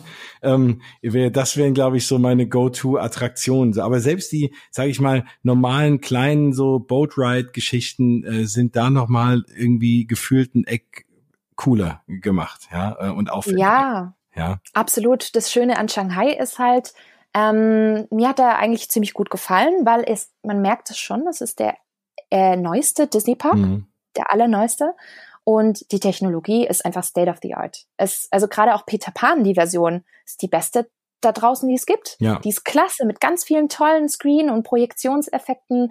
Ähm, es, es fährt sich einfach mal smooth und angenehm und rappelt nicht. Also man merkt einfach schon, das ist modern und das ist neu und die haben es extrem aufgefrischt. Ja, und deswegen sind auch die kleinen Rides total toll. Auch Winnie Pooh äh, sieht sensationell ja. aus. Ne? Also das ist ja die, die Trackless-Variante, ne? Also Pooh's Honey. Nee, die ist in Tokio. Die in Tokio. Die sind Tokio. Ah, okay. Genau, genau, richtig. Die haben dort die Version, die ist eigentlich auch, glaube ich, in Orlando und Anaheim gibt. Genau, ah, dann ist, dann ist das das in Tokio, genau, weil das ist auch, äh, genau. das sieht auch Die ist toll. Ja, da muss ich dich eh erst noch mal fragen, was so deine Top-Attraktion ähm, Wenn wir jetzt mal bei den, bei den Schlössern sind, Shanghai, aktuell größtes Schloss, ähm, mit Abstand, glaube ich sogar, zumindest so, was genau. ich jetzt hier so online sehe. Ist es damit Aha. auch das, äh, oder für dich jetzt mal das schönste Schloss, das tollste Schloss oder? Ähm, Gute Frage, kontroverse Frage. Ähm, definitiv nicht. Und da muss ich sagen, Heimspiel, äh, Heimvorteil, aber es ist halt so, Paris hat einfach das schönste Schloss. Okay. Mit Abstand. Kein Schloss weltweit ist so schön, so filigran, hm. so elegant gestaltet wie Paris. Mit Abstand. Also ich finde, Shanghai ist, man kommt rein, quasi durch die Mickey Avenue, das ist das Pendant zur Main Street USA. Mhm und es schlägt einem ins Gesicht. Wenn man gemeint hat, dass Orlando, das Cinderella Castle schon groß ist, geht nach Shanghai. Es ist irre, es ist gigantisch und ähm, das ist halt toll für die Projektionsshow am Abend, weil man hat sehr, sehr viel Fläche und deswegen wirkt die Projektion richtig, richtig klasse und sehr klar und gut, weil man eine gute, gute Fläche hat, um drauf zu projizieren. Aber groß heißt nicht automatisch auch super schön. Mhm. Ich mag zum Beispiel an Shanghai nicht, dass sie da in meinen Augen viel zu viele Stile verwurschtelt haben. Mhm. Ähm, es sieht zwar in echt besser aus als auf den Bildern, also mir hat es dort vor Ort besser gefallen. Es sieht ein bisschen klobig schön, aus auf den Bildern, ja, genau. Es ist klobig, ja. es ist echt klobig und es ist einfach nicht so fein und filigran, es wirkt halt einfach nicht so ästhetisch, wie es zum Beispiel jetzt in Paris äh, ist oder ich finde sogar auch äh, Orlando ästhetischer mhm. als Shanghai, da bin ich ganz ehrlich. Ich finde es toll, dass man im, im Schloss wirklich hochlaufen kann und ganz oben angekommen, ähm, nach diesem, diesem Rundgang ähm, kommt man sogar in so einen kleinen Minigarten draußen. Das ist echt toll, wenn man weiß, wow, so weit oben im Schloss mhm. kann ich sein. Ähm, aber dennoch muss ich sagen, Shanghai ist ganz nett, aber Paris bestes und schönstes Schloss. Ja, und Paris hat natürlich auch einen Drachen, ja, das darf man ja auch nicht oh, unterschätzen. Ja. den hat jetzt auch nicht, äh, den hat ja sonst auch kein anderes Schloss. Richtig. Ähm, Absolut. Denn, wir hatten vorhin das Thema ähm, Essen in äh, Paris, äh, ist natürlich ne, gefühlt jetzt äh, von den drei Parks oder drei Resorts sogar, die ich kenne, und da kann man sogar sogar, glaube ich, aufs Resort ausweiten, ähm, so ein bisschen leider das schwächste äh, Essen. Ähm, mhm. Wie sieht das in Asien aus?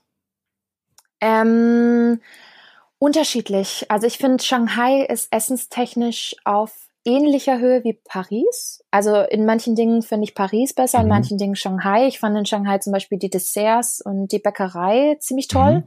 Ähm, ich finde zum Beispiel in Shanghai auch quasi deren Version vom Village, das Downtown Disney fand ich dort äh, sehr, sehr cool, weil die da auch ähm, spezielle Restaurants haben, wo ich sage, also gerade wie Cheesecake Factory, wo es ein bisschen westlicher gibt. Dann gab es da zum Beispiel so einen typischen asiatischen Bäckerladen, wo man Sandwiches gekriegt hat, die auch echt recht gut geschmeckt haben für einen westlichen Geschmack, ja. Mhm. Muss aber sagen, vom Essen ist in Asien mit, äh, in Tokio mit Abstand am besten.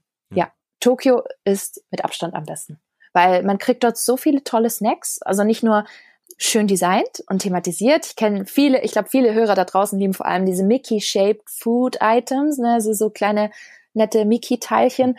Und das können die Japaner wirklich fantastisch. Und ähm, wir haben dort sehr viele Sachen gegessen, die super lecker waren und die auch einfach perfekt aussehen, weil die Japaner, die stehen auf perfektes Essen. Mhm. Ja, also viele Sachen, die man hier in Deutschland beim Bäcker verkaufen würde, könnte man in Japan, äh, in Japan gleich wegschmeißen, weil es einfach nicht so perfekt ist. Ja. Es ist nicht gut. und die lieben auf, lieben so glatte Oberflächen, schön gemachte Sachen. Und das Gute ist, es schmeckt auch noch gut. Es sieht zwar verrückt aus, da gibt's, mein Liebling ist ja der Donald's Burger okay. in Toontown. Leute, wenn ihr nach Tokio geht und ihr mögt Shrimps, ja, geht nach Toontown und geht äh, quasi dort, ähm, ich glaube, das ist das Sunnyside Café, ich weiß es nicht, wie es nochmal genau heißt, aber dort gibt's diesen Donald's Burger und das ist wirklich so ein Shrimp Patty mit ein bisschen Remoulade, Mayonnaise drauf in einem Brötchen, was aussieht wie der Fuß von Donald. Quietschgelb. Und du denkst eher als Deutscher, kann man sowas essen? Ich möchte da nicht reinbeißen. Tut es mir gut? Aber ich muss sagen, das war eines der tollsten und leckersten Sachen, die ich in Disney Parks gegessen habe und vor allem in Tokio. Das war sau lecker. Oder kommt man auf die Idee, dass äh, in Japan in einem Disney Freizeitpark, dass man gutes italienisches Essen bekommt? Kriegt man und sogar im Quick Service, gerade im Disney Sea gibt's einen tollen Italiener, da kriegt man eine sehr authentische ähm, Bolognese mit Spaghetti und auch ähm, tolle kleine Pizzen mit, mit Pesto und Mozzarella wo ich da saß und dachte mir, wow, das habe ich selbst in Stuttgart schon schlechter gegessen. Also ich hätte jetzt auch, nicht ich hätte jetzt auch in Tokyo Disney nicht unbedingt zu einem Burger gegriffen, ne, muss ich sagen, oder erwartet, dass der irgendwie was kann, ja. Ähm, ja. Also insofern, okay. Jetzt, äh, ja, nee, super, vielen Dank. Jetzt hast du mich hungrig gemacht äh, und alle da draußen auch. Ich hoffe, ihr hört es tagsüber und könnt euch noch den Bauch vollhauen, mm. weil wir nehmen hier so relativ abends auf und dann so spät soll man ja nichts mehr essen. Wobei so ein äh, den, äh, den, den Donald Burger würde ich mir, glaube ich, schon noch mal gönnen dann. Mhm, ich auch.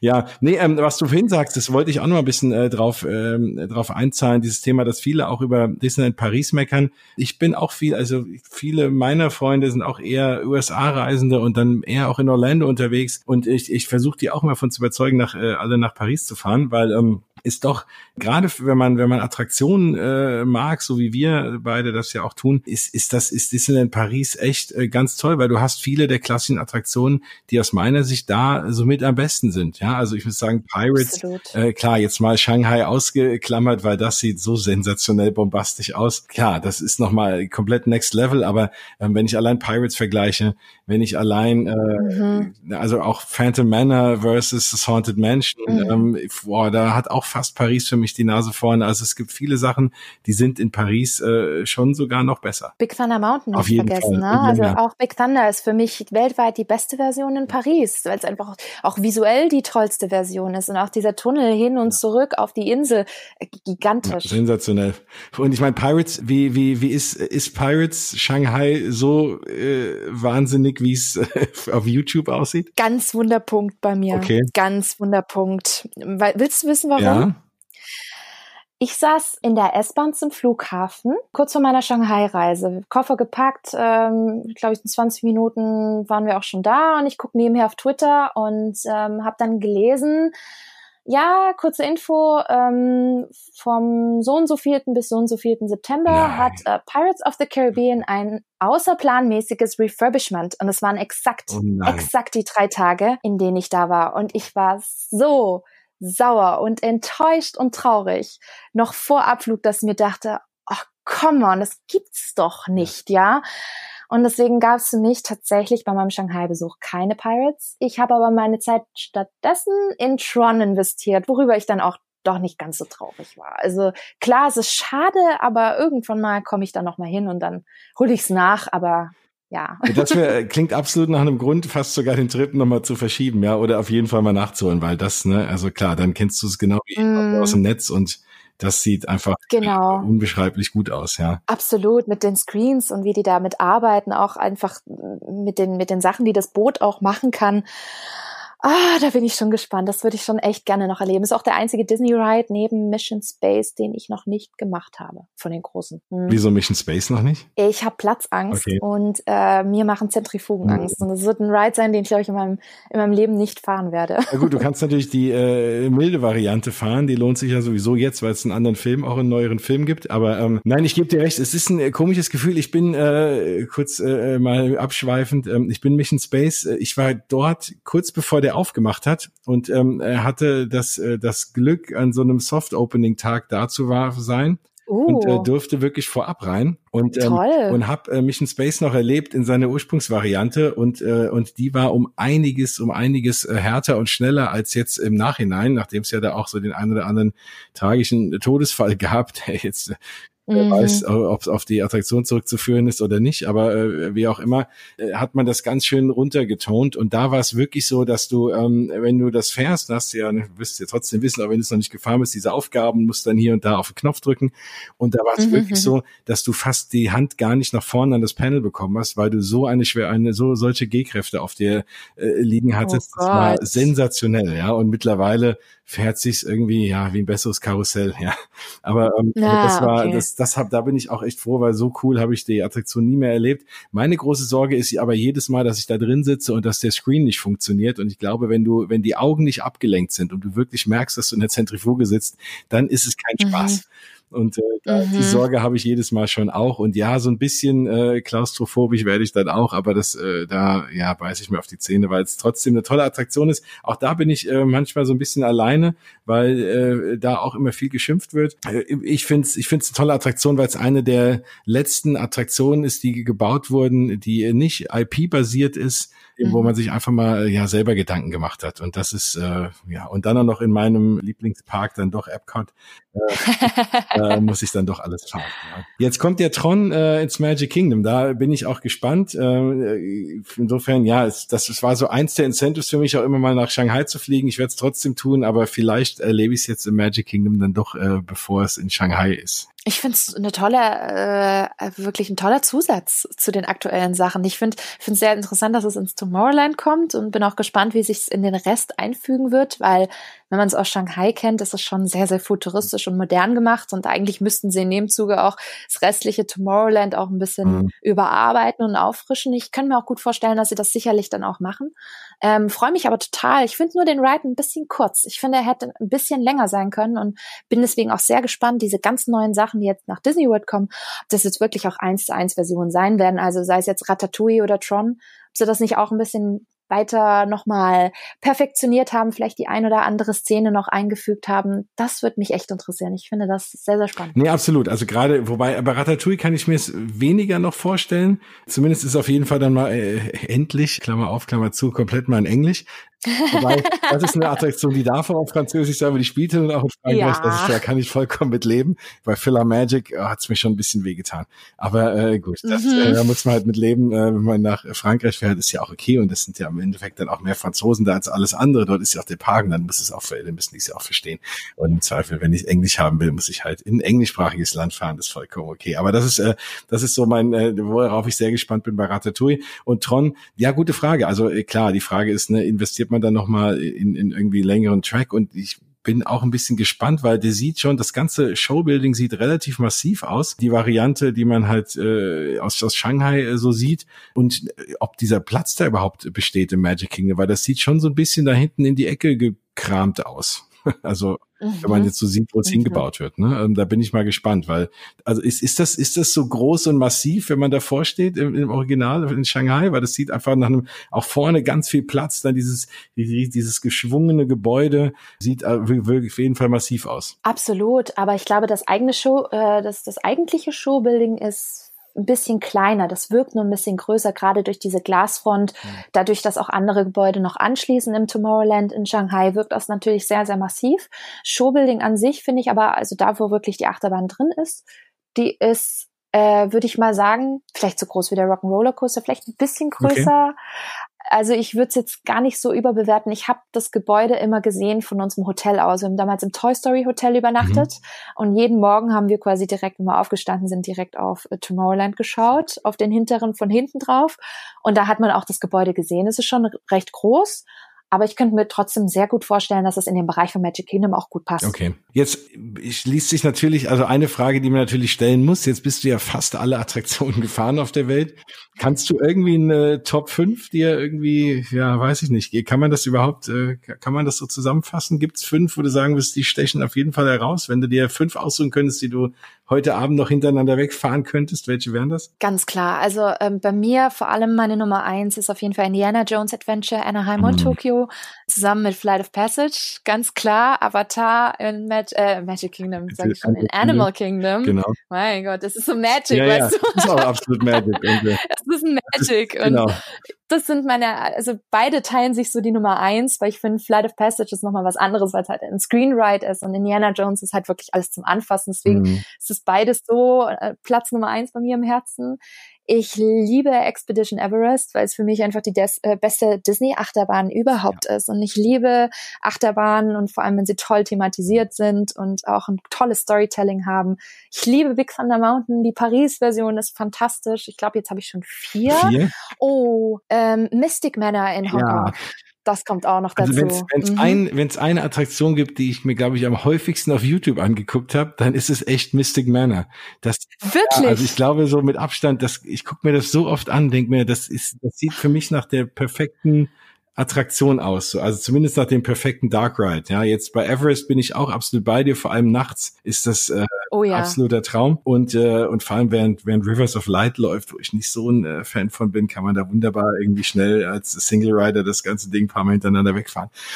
Mhm. Aber äh, also Mystic Manor ist äh, einfach genau äh, gefühlt äh, optisch irgendwie meine Traumattraktion. Äh, kann ich voll verstehen kann ich voll verstehen. Ich habe ich hab damals das Video auch immer und immer wieder geguckt. Ich glaube, ich habe es auch relativ häufig geschaut, um auch das alles irgendwie zu erfassen, weil auf den Videos, wenn man sich so Disney-Attraktionen generell anschaut, hat man ja nicht so dieses räumliche Denken. Man weiß nicht, was links und rechts mhm. immer passiert und man versucht das immer zu rekonstruieren. Ja. Man sitzt immer davor und denkt sich, okay, ist das jetzt links, ist es jetzt rechts? Was ist davon? Was ist hinter einem? Also man, man möchte das irgendwie so ein bisschen so fühlen, als ob man das selber schon gefahren ist, aber man kriegt es mhm. einfach nicht hin. Vor allem, weil eben äh, die Bahn auch mehrere Tracks hat und je nachdem, wie du halt in welchem Wagen du sitzt, auch mal eine andere Fahrt hast durch andere Räume. Ach so, okay. Also komplett und auch anders. Das ist toll. So ein bisschen ja, man kommt durchaus auch von der anderen Seite ja. mal rein mhm. und das ist so ein bisschen wie bei Ratatouille ja. auch.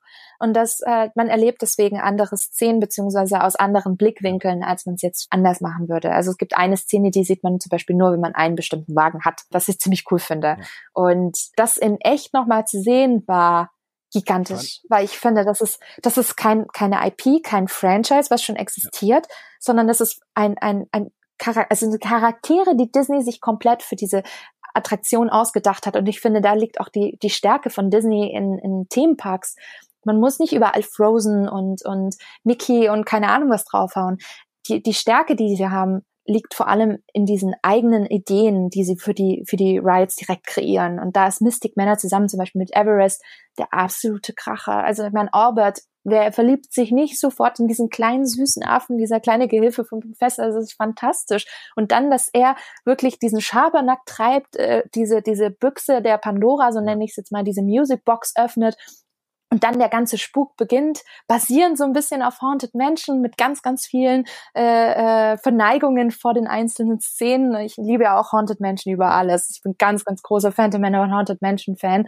Und äh, da ist Mystic Manor einfach der pure Wahnsinn. Also ich war, wir haben es gleich sechs, sieben Mal gemacht. Das war fantastisch. Ja, ich erkenne diese eine Szene mit dem mit dem Bild, wo dann diese Medusa-artigen, äh, ne, äh, das ja. ist auch absolut ganz klar natürlich ein Haunted Mansion äh, äh, Nord. Ähm, ja, es ist auch, äh, ich habe, es gibt auch, ne, es gibt ja auch zu vielen Attraktionen T-Shirts. Ich besitze exakt ein Attraktions-T-Shirt und das ist ein äh, Phantom Manor T-Shirt. Das war mein größter Moment bislang, als ich mein Phantom Man, als ich in meinem Phantom Manor T-Shirt im letzten Jahr vor dem Haunted Mansion ein Foto gemacht habe und die beiden Attraktionen da zusammengebracht habe. Aber Mystic Manor, glaube ich, setzt dem Ganzen da auch noch ein bisschen die Krone auf. Vor allem diese, oh, diese ja. Szene in diesem letzten Raum, ne, wenn sich diese Tracklist oh, ja. Vehicle da im Kreis drehen und praktisch die Wände auf einmal wegbrechen, irgendwie es wird dunkel und auf einmal bist du komplett wieder in einem mhm. äh, Spoiler Alert, aber ihr habt wahrscheinlich alles Video schon mal gesehen, äh, praktisch in dem Anfangsraum wieder gefühlt, ja. Ähm, Wahnsinn, ein wahnsinnig mhm. toller Effekt und der in echt wahrscheinlich noch hundertmal besser aussieht als äh, auf Video. Absolut. Und ich muss gestehen, als es dann nach der ersten Fahrt wieder rausging, habe ich geweint. Ich habe echt geweint, weil ich so happy war, dass ich diese Attraktion wirklich live erlebt habe, weil du, du, du kennst es bestimmt auch, wenn man es immer wieder auf YouTube anguckt und dann endlich mal dort ist und dieses Meisterwerk erlebt, ja. dann denkst bist du einfach nur glücklich und dankbar und denkst dir, okay, wann war, darf ich es nochmal fahren? Ich will es sofort nochmal fahren. Absolut. Und das kann man da ja in der Regel machen. Das einzige Mal, wo es, wo es bei mir fast so weit war und wo, wo ich auch wirklich Leute habe weinen sehen, war, als ich das erste Mal Flight of Passage äh, gefahren bin. Ja, das ist einfach ja. ein unbeschreibliches Gefühl, ein unbeschreibliches oh. Glücksgefühl, auch hinterher. Du willst da gar nicht raus aus dieser Welt. Und ähm, da ist nur das Problem, wenn du dann sagst, ich fahre das nochmal, musst du halt nochmal drei Stunden stehen. Das ist, äh, ja, das ja. kenne ich, das kenne ich. Äh, hast du geweint bei Flight Also äh, fast. Also ich muss schon sagen, da kamen mir echt fast die Tränen. Äh, also das, ich war wirklich absolut äh, gefühlstechnisch da übermannt. Das muss ich schon sagen. Das war einfach äh, Wahnsinn. Okay. Ja, also ich habe, ich hatte auch, das ist so, das kennst du vielleicht auch, dass wenn du so nach so einer Attraktion merkst, dass du Muskelkater hast im Kiefer, weil du die ganze Zeit am Grinsen warst, ja. und das dann hinterher erst feststellst. Und das ist, das war eher so das Gefühl hinterher. Ich dachte, wow, ich habe jetzt hier viereinhalb Minuten äh, irgendwie meinen Mund offen gehabt. Also äh, absolut sensationell, ja. Und äh, es gibt auch sonst fast nichts, wofür ich einfach mal ohne zu murren drei Stunden mich anstelle und hinterher sage, das ja. hat sich absolut gelohnt. Ja, das, das war auch, äh, ich, ich kann mich erinnern, das war auf einem Trip, wo ich mit äh, meiner, einer meiner besten Freundinnen hingefahren bin, beziehungsweise hingeflogen bin. Und sie hatte bis dato noch keinen Disney-Park erlebt. Oha.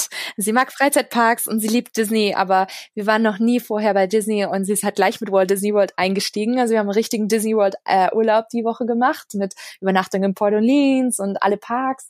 Und äh, dann waren wir in äh, Pandora und waren total schon ergriffen von dieser Kulisse. Und auch meine, meine Freundin hat gesagt, wie toll ist das denn bitte?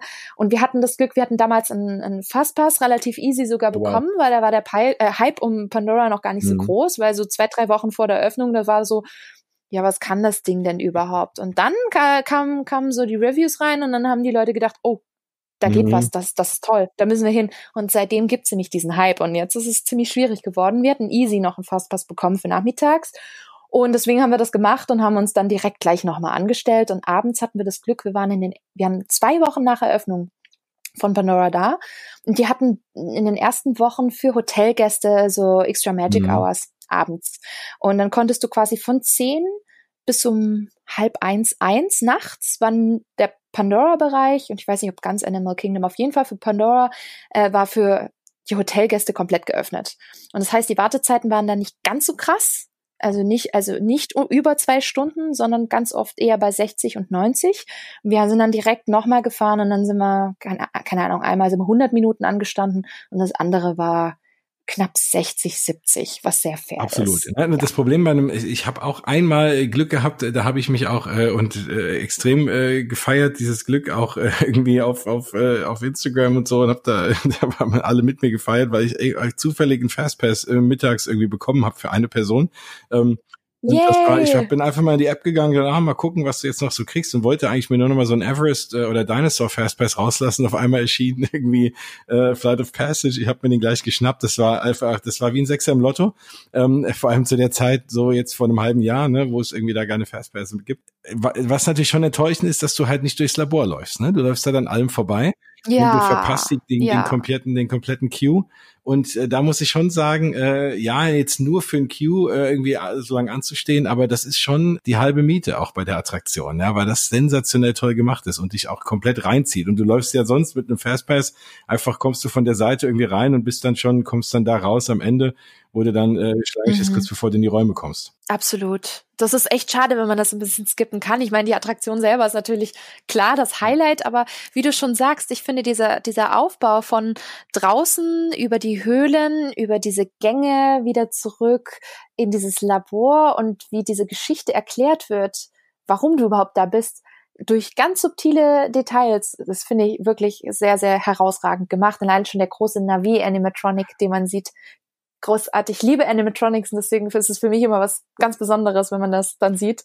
Und deswegen ist es auch schade, wenn man einen Fastpass hat, weil man gerade den immer nur so durch kleine Ritzen genau. dann ja, entdecken kann. Ist ne? eh schon super und dann guckst du den ein paar Minuten an und auf einmal bewegt er sich und du äh, kannst es gar nicht fassen, ja. Und, und was für sanfte ja, ne? Bewegung, äh, sensationell, ja. Ich oh. meine, klar, der Schamane hm. äh, ist nochmal ein oh, Level ja. höher, aber diese ganzen, äh, ja, aber generell die ganze, die ganze neue Generation und da werden wir ja auch ähm, in, in, im Black Spire Outpost äh, noch einiges äh, noch an, an, an Animatronics sehen.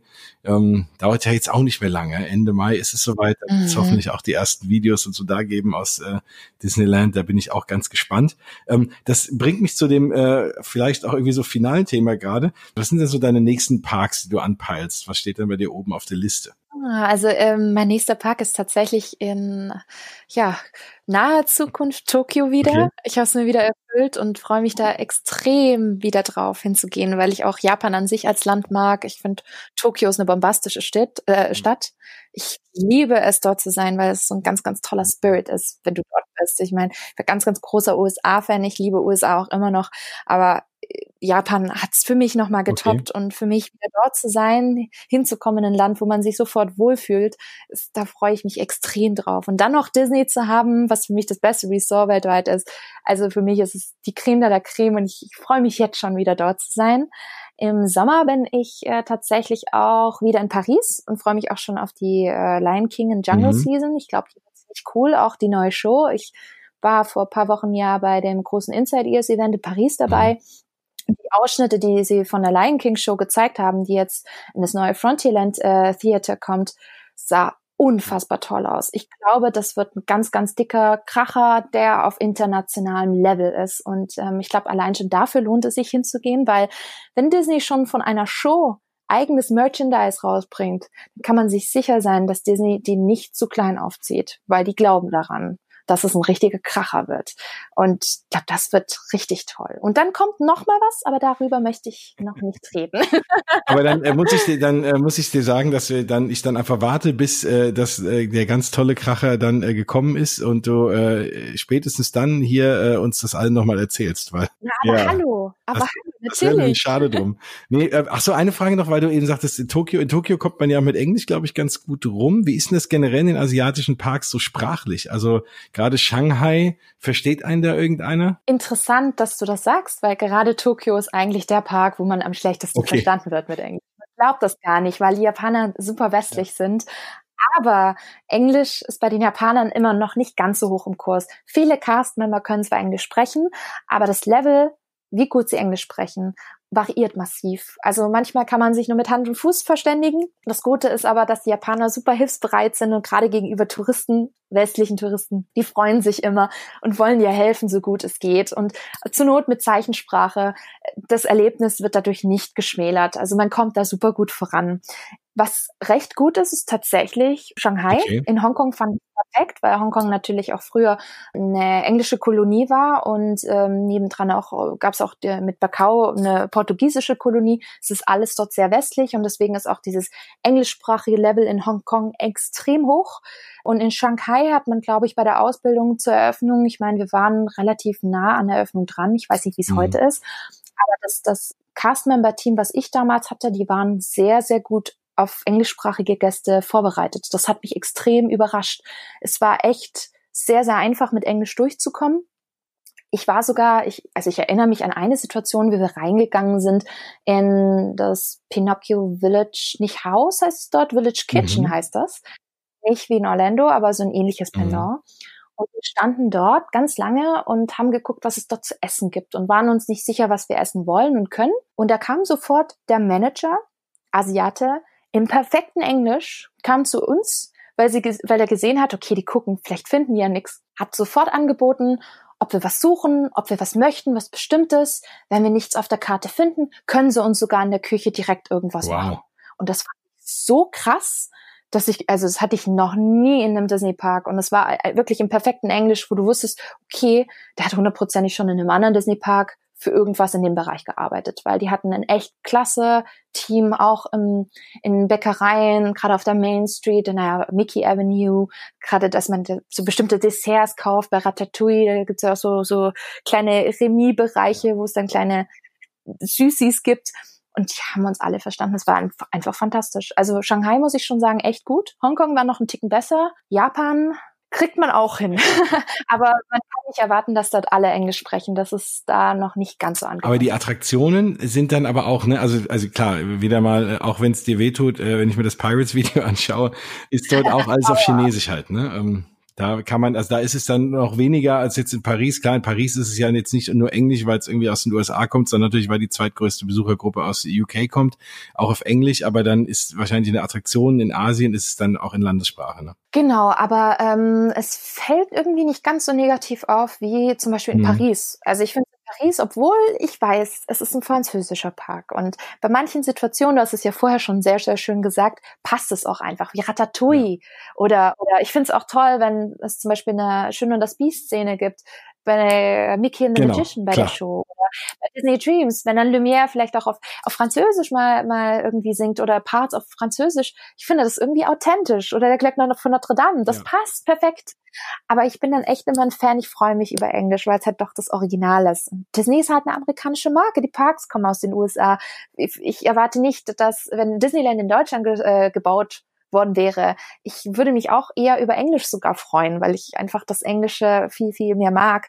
Ich fand aber in Shanghai das zum Teil ganz nett gelöst, weil es auch einige Shows gab, die komplett auch ohne Sprache ausgekommen sind, wie Tarzan zum mhm. Beispiel. Das fand ich super klasse. Das, das ist was, da kann, da hat jeder was davon, weil, er die, weil diese Storytelling der Show einfach komplett ohne Sprache funktioniert. Das fand ich auch echt mhm. klasse. Ähm, und ich fand es da nicht ganz so aufdringlich, weil ich das Gefühl habe, ich verpasse nichts. Ich, ich habe das Gefühl, okay, wenn irgendjemand was auf Chinesisch sagt, selbst wenn ich es nicht verstehe, verstehe ich es trotzdem. Ja. Und ich habe manchmal in Frankreich sogar eher das Gefühl, dass ich irgendwas jetzt verpasst habe. So gerade bei einer Marvel-Show jetzt ja. zum Beispiel, oh. ne? Ähm, bei, bei Superheroes United, das ist so ein Kuddelmuddel, dass ich da manchmal auch gar nicht mitbekomme, weil ich mir denke, oh, das auf Französisch, mhm. das, was jetzt auf Französisch gesagt worden ist, wurde jetzt nicht ins Englische übersetzt okay, was haben die da geredet? Und das hast du bei den asiatischen Parks eher nicht. Und Hongkong ist ja sowieso eigentlich alles bilingual, ja. tendenziell sogar ja. mehr Englisch. Ja klar, ich glaube, das ist in Paris auch wirklich dieses Mischmasch, ne? Das ist dann, also auch bei Mickey and the Magician, ne? Dann mach's lieber ganz auf Französisch, aber dann halb Englisch, halb Französisch, dann, äh, auch wenn du natürlich Englisch verstehst, am Ende und Französisch dann nicht, dein Ohr switcht immer um und ähm, äh, ja, nein, ich bin ganz bei dir und am Ende, gerade was das Thema bei den Liedern angeht, aber das ist ja immer so mein Thema hier, ich habe halt die Filme früher auch irgendwie mal auf Englisch geguckt und ich finde Lieder, ähm, keine Ahnung, ich übersetze ja auch keine Lieder aus den Charts irgendwie auf Deutsch und ich finde so bei Phil, weil, weil das ist so das, ja, wo ich immer das Problem habe, auch äh, irgendwie, ich warte auch immer dann, guck mir die Musicals dann eher in den USA an, weil ich einfach die Lieder auf Englisch gerne höre und so kenne und eigentlich auch so hören will. Und das ist dann immer so ein bisschen schade, dass es übersetzt wird. Aber das, äh, klar, es soll natürlich auch, äh, wenn die Zielgruppe auch Kinder sind, die dann im Zweifel äh, jetzt natürlich kein Englisch können und dann, ich kann es verstehen. Ähm, äh, ich mag es ja. halt in Englisch einfach lieber, ja, weil es halt so ist, wie es gemeint wurde, ja. Absolut. Und ich finde es deswegen auch so toll, dass jetzt bei der Wiedereröffnung von Phantom Manor auch endlich, endlich ja. diesen, dieser Stretching Room sowohl französisch als auch auf. Englisch existiert. Und das finde ich großartig. Wir haben ja auch bei dem Inside Ears Event schon äh, Teile aus dem neuen äh, ähm, Soundtrack quasi gehört. Und das klang einfach super. Selbst die französische Stimme klingt besser als die aktuelle oder die es davor gab. Und äh, ich glaube, das ist richtig toll. Was mich richtig aufregt, ist zum Beispiel das Französisch beim Tower of Terror. La, la quatrième dimension. Ich spreche es immer aus Spaß mit, aber ich denke mir, oh, gerade am Anfang, wenn du wirklich äh, hier Rod, Rod Serling da, ja. da hast und, und der die ganze Geschichte erzählt und ich habe halt einfach immer die ganze Zeit die Ami-Stimme genau. im Kopf und dann kommt da dieses Voice-Over auf Französisch. Das stimmt was nicht. Und auch im Aufzug selber, und das, das, das Traurige ist ja, es gibt ja die englischen Tonspuren. Die hat man ja früher immer häufiger eingesetzt. Und ich habe das Gefühl, seit mehreren Jahren höre ich die gar nicht mehr. Es war früher viel häufiger. Da war das immer so Hälfte, Hälfte. Und mittlerweile, ich habe seit bestimmt vier, fünf Jahren kein Englisch mehr im Tower of Terror. Und das ist. Oh, das ist schade, ja. Da bin ich traurig. Wobei ich den in Paris mhm. eigentlich wirklich fast nie fahre, weil, weil mir auch da der Fifth Dimension Room fehlt und so. Also da, da bin ich halt ja. einfach verwöhnt äh, von Disney Hollywood Studios, äh, weil das für mich Na, der einzig der wahre Tower ist und da auch irgendwie thematisch besser hinpasst und so. Und na gut, da passen die heute in die Disney Studios auch, aber das ist, ja, aber äh, das Gruseligste, was man sprachlich in irgendeinem Disney Park machen kann, ist äh, Spaceship Earth aus Versehen mal auf Deutsch zu klicken. Habe ich gemacht. Also das musst, das musst du dir mal, äh, das musst du dir mal antun. Vor allem wenn du halt so die schönen alten Varianten, gerade so die Jeremy Irons Variante und so noch so halb im Ohr hast und dann erzählt es einer auf Deutsch. Das klingt einfach gruselig, ja. Selbst Judy Dench. Judy Dench Selbst auch, war Judy auch toll, Dench. absolut, ja. Und äh, mal, mal schauen, wer jetzt nach dem Refurbishment dann einspricht. Aber ähm, das, äh, aber das, äh, wie gesagt, also wenn man mal wirklich Sprachhorror haben will, dann äh, genau, Spaceship Earth auf Deutsch ist äh, nochmal Next Level, ja.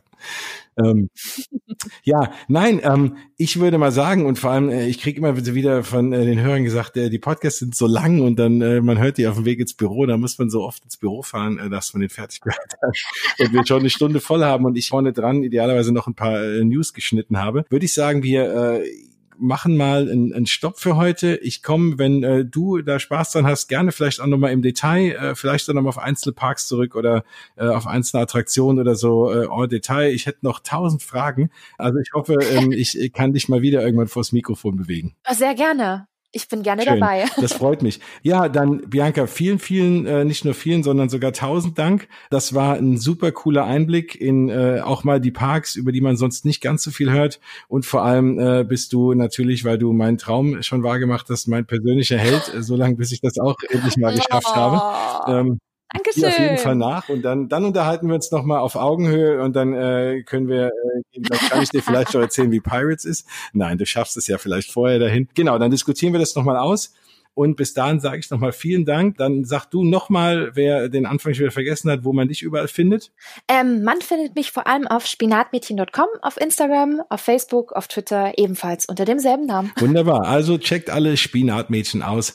Und ähm, ich, äh, genau, verlinke dich auch nochmal auf der Mausgebabbel Facebook-Seite und natürlich bei Instagram, wenn die Folge draußen ist, dann äh, siehst du es auch da. dann verlinke ich dich da auch nochmal mit, dass alle auch nochmal da auf dein Profil gehen, falls dir einer noch nicht folgt folgt, aber ich glaube, so in der Community folgt mir dir sowieso und der ein oder andere Hörer, der da noch nicht so drin ist und einfach nur jetzt über die Sendung gestolpert ist, weil er die Parks äh, spannend findet, kann sich auf jeden Fall auch mal, ja, sollte dir auch folgen.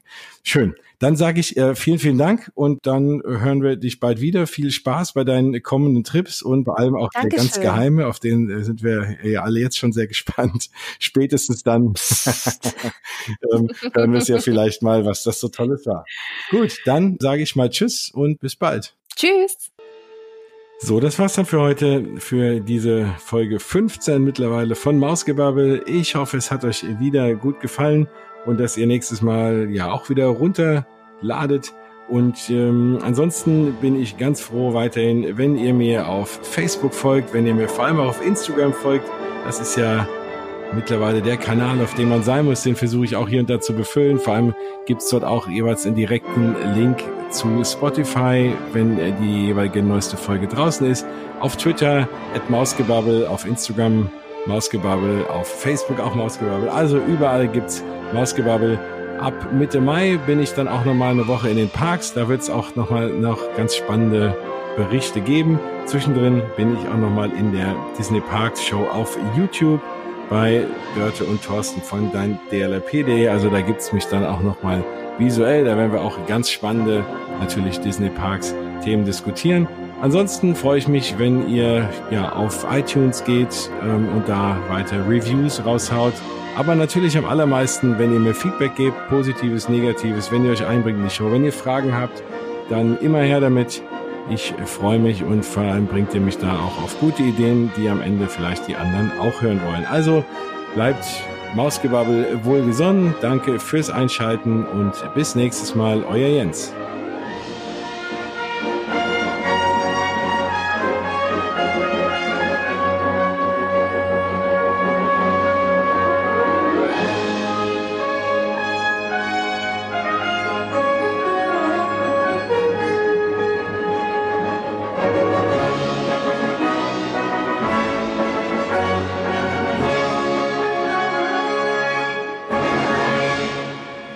Ladies and gentlemen, please check to make sure you have all of your belongings and watch your head and step when exiting. We ask that you please exit here to make room for guests waiting to board. However, you may reboard our monorail at any time. Thank you.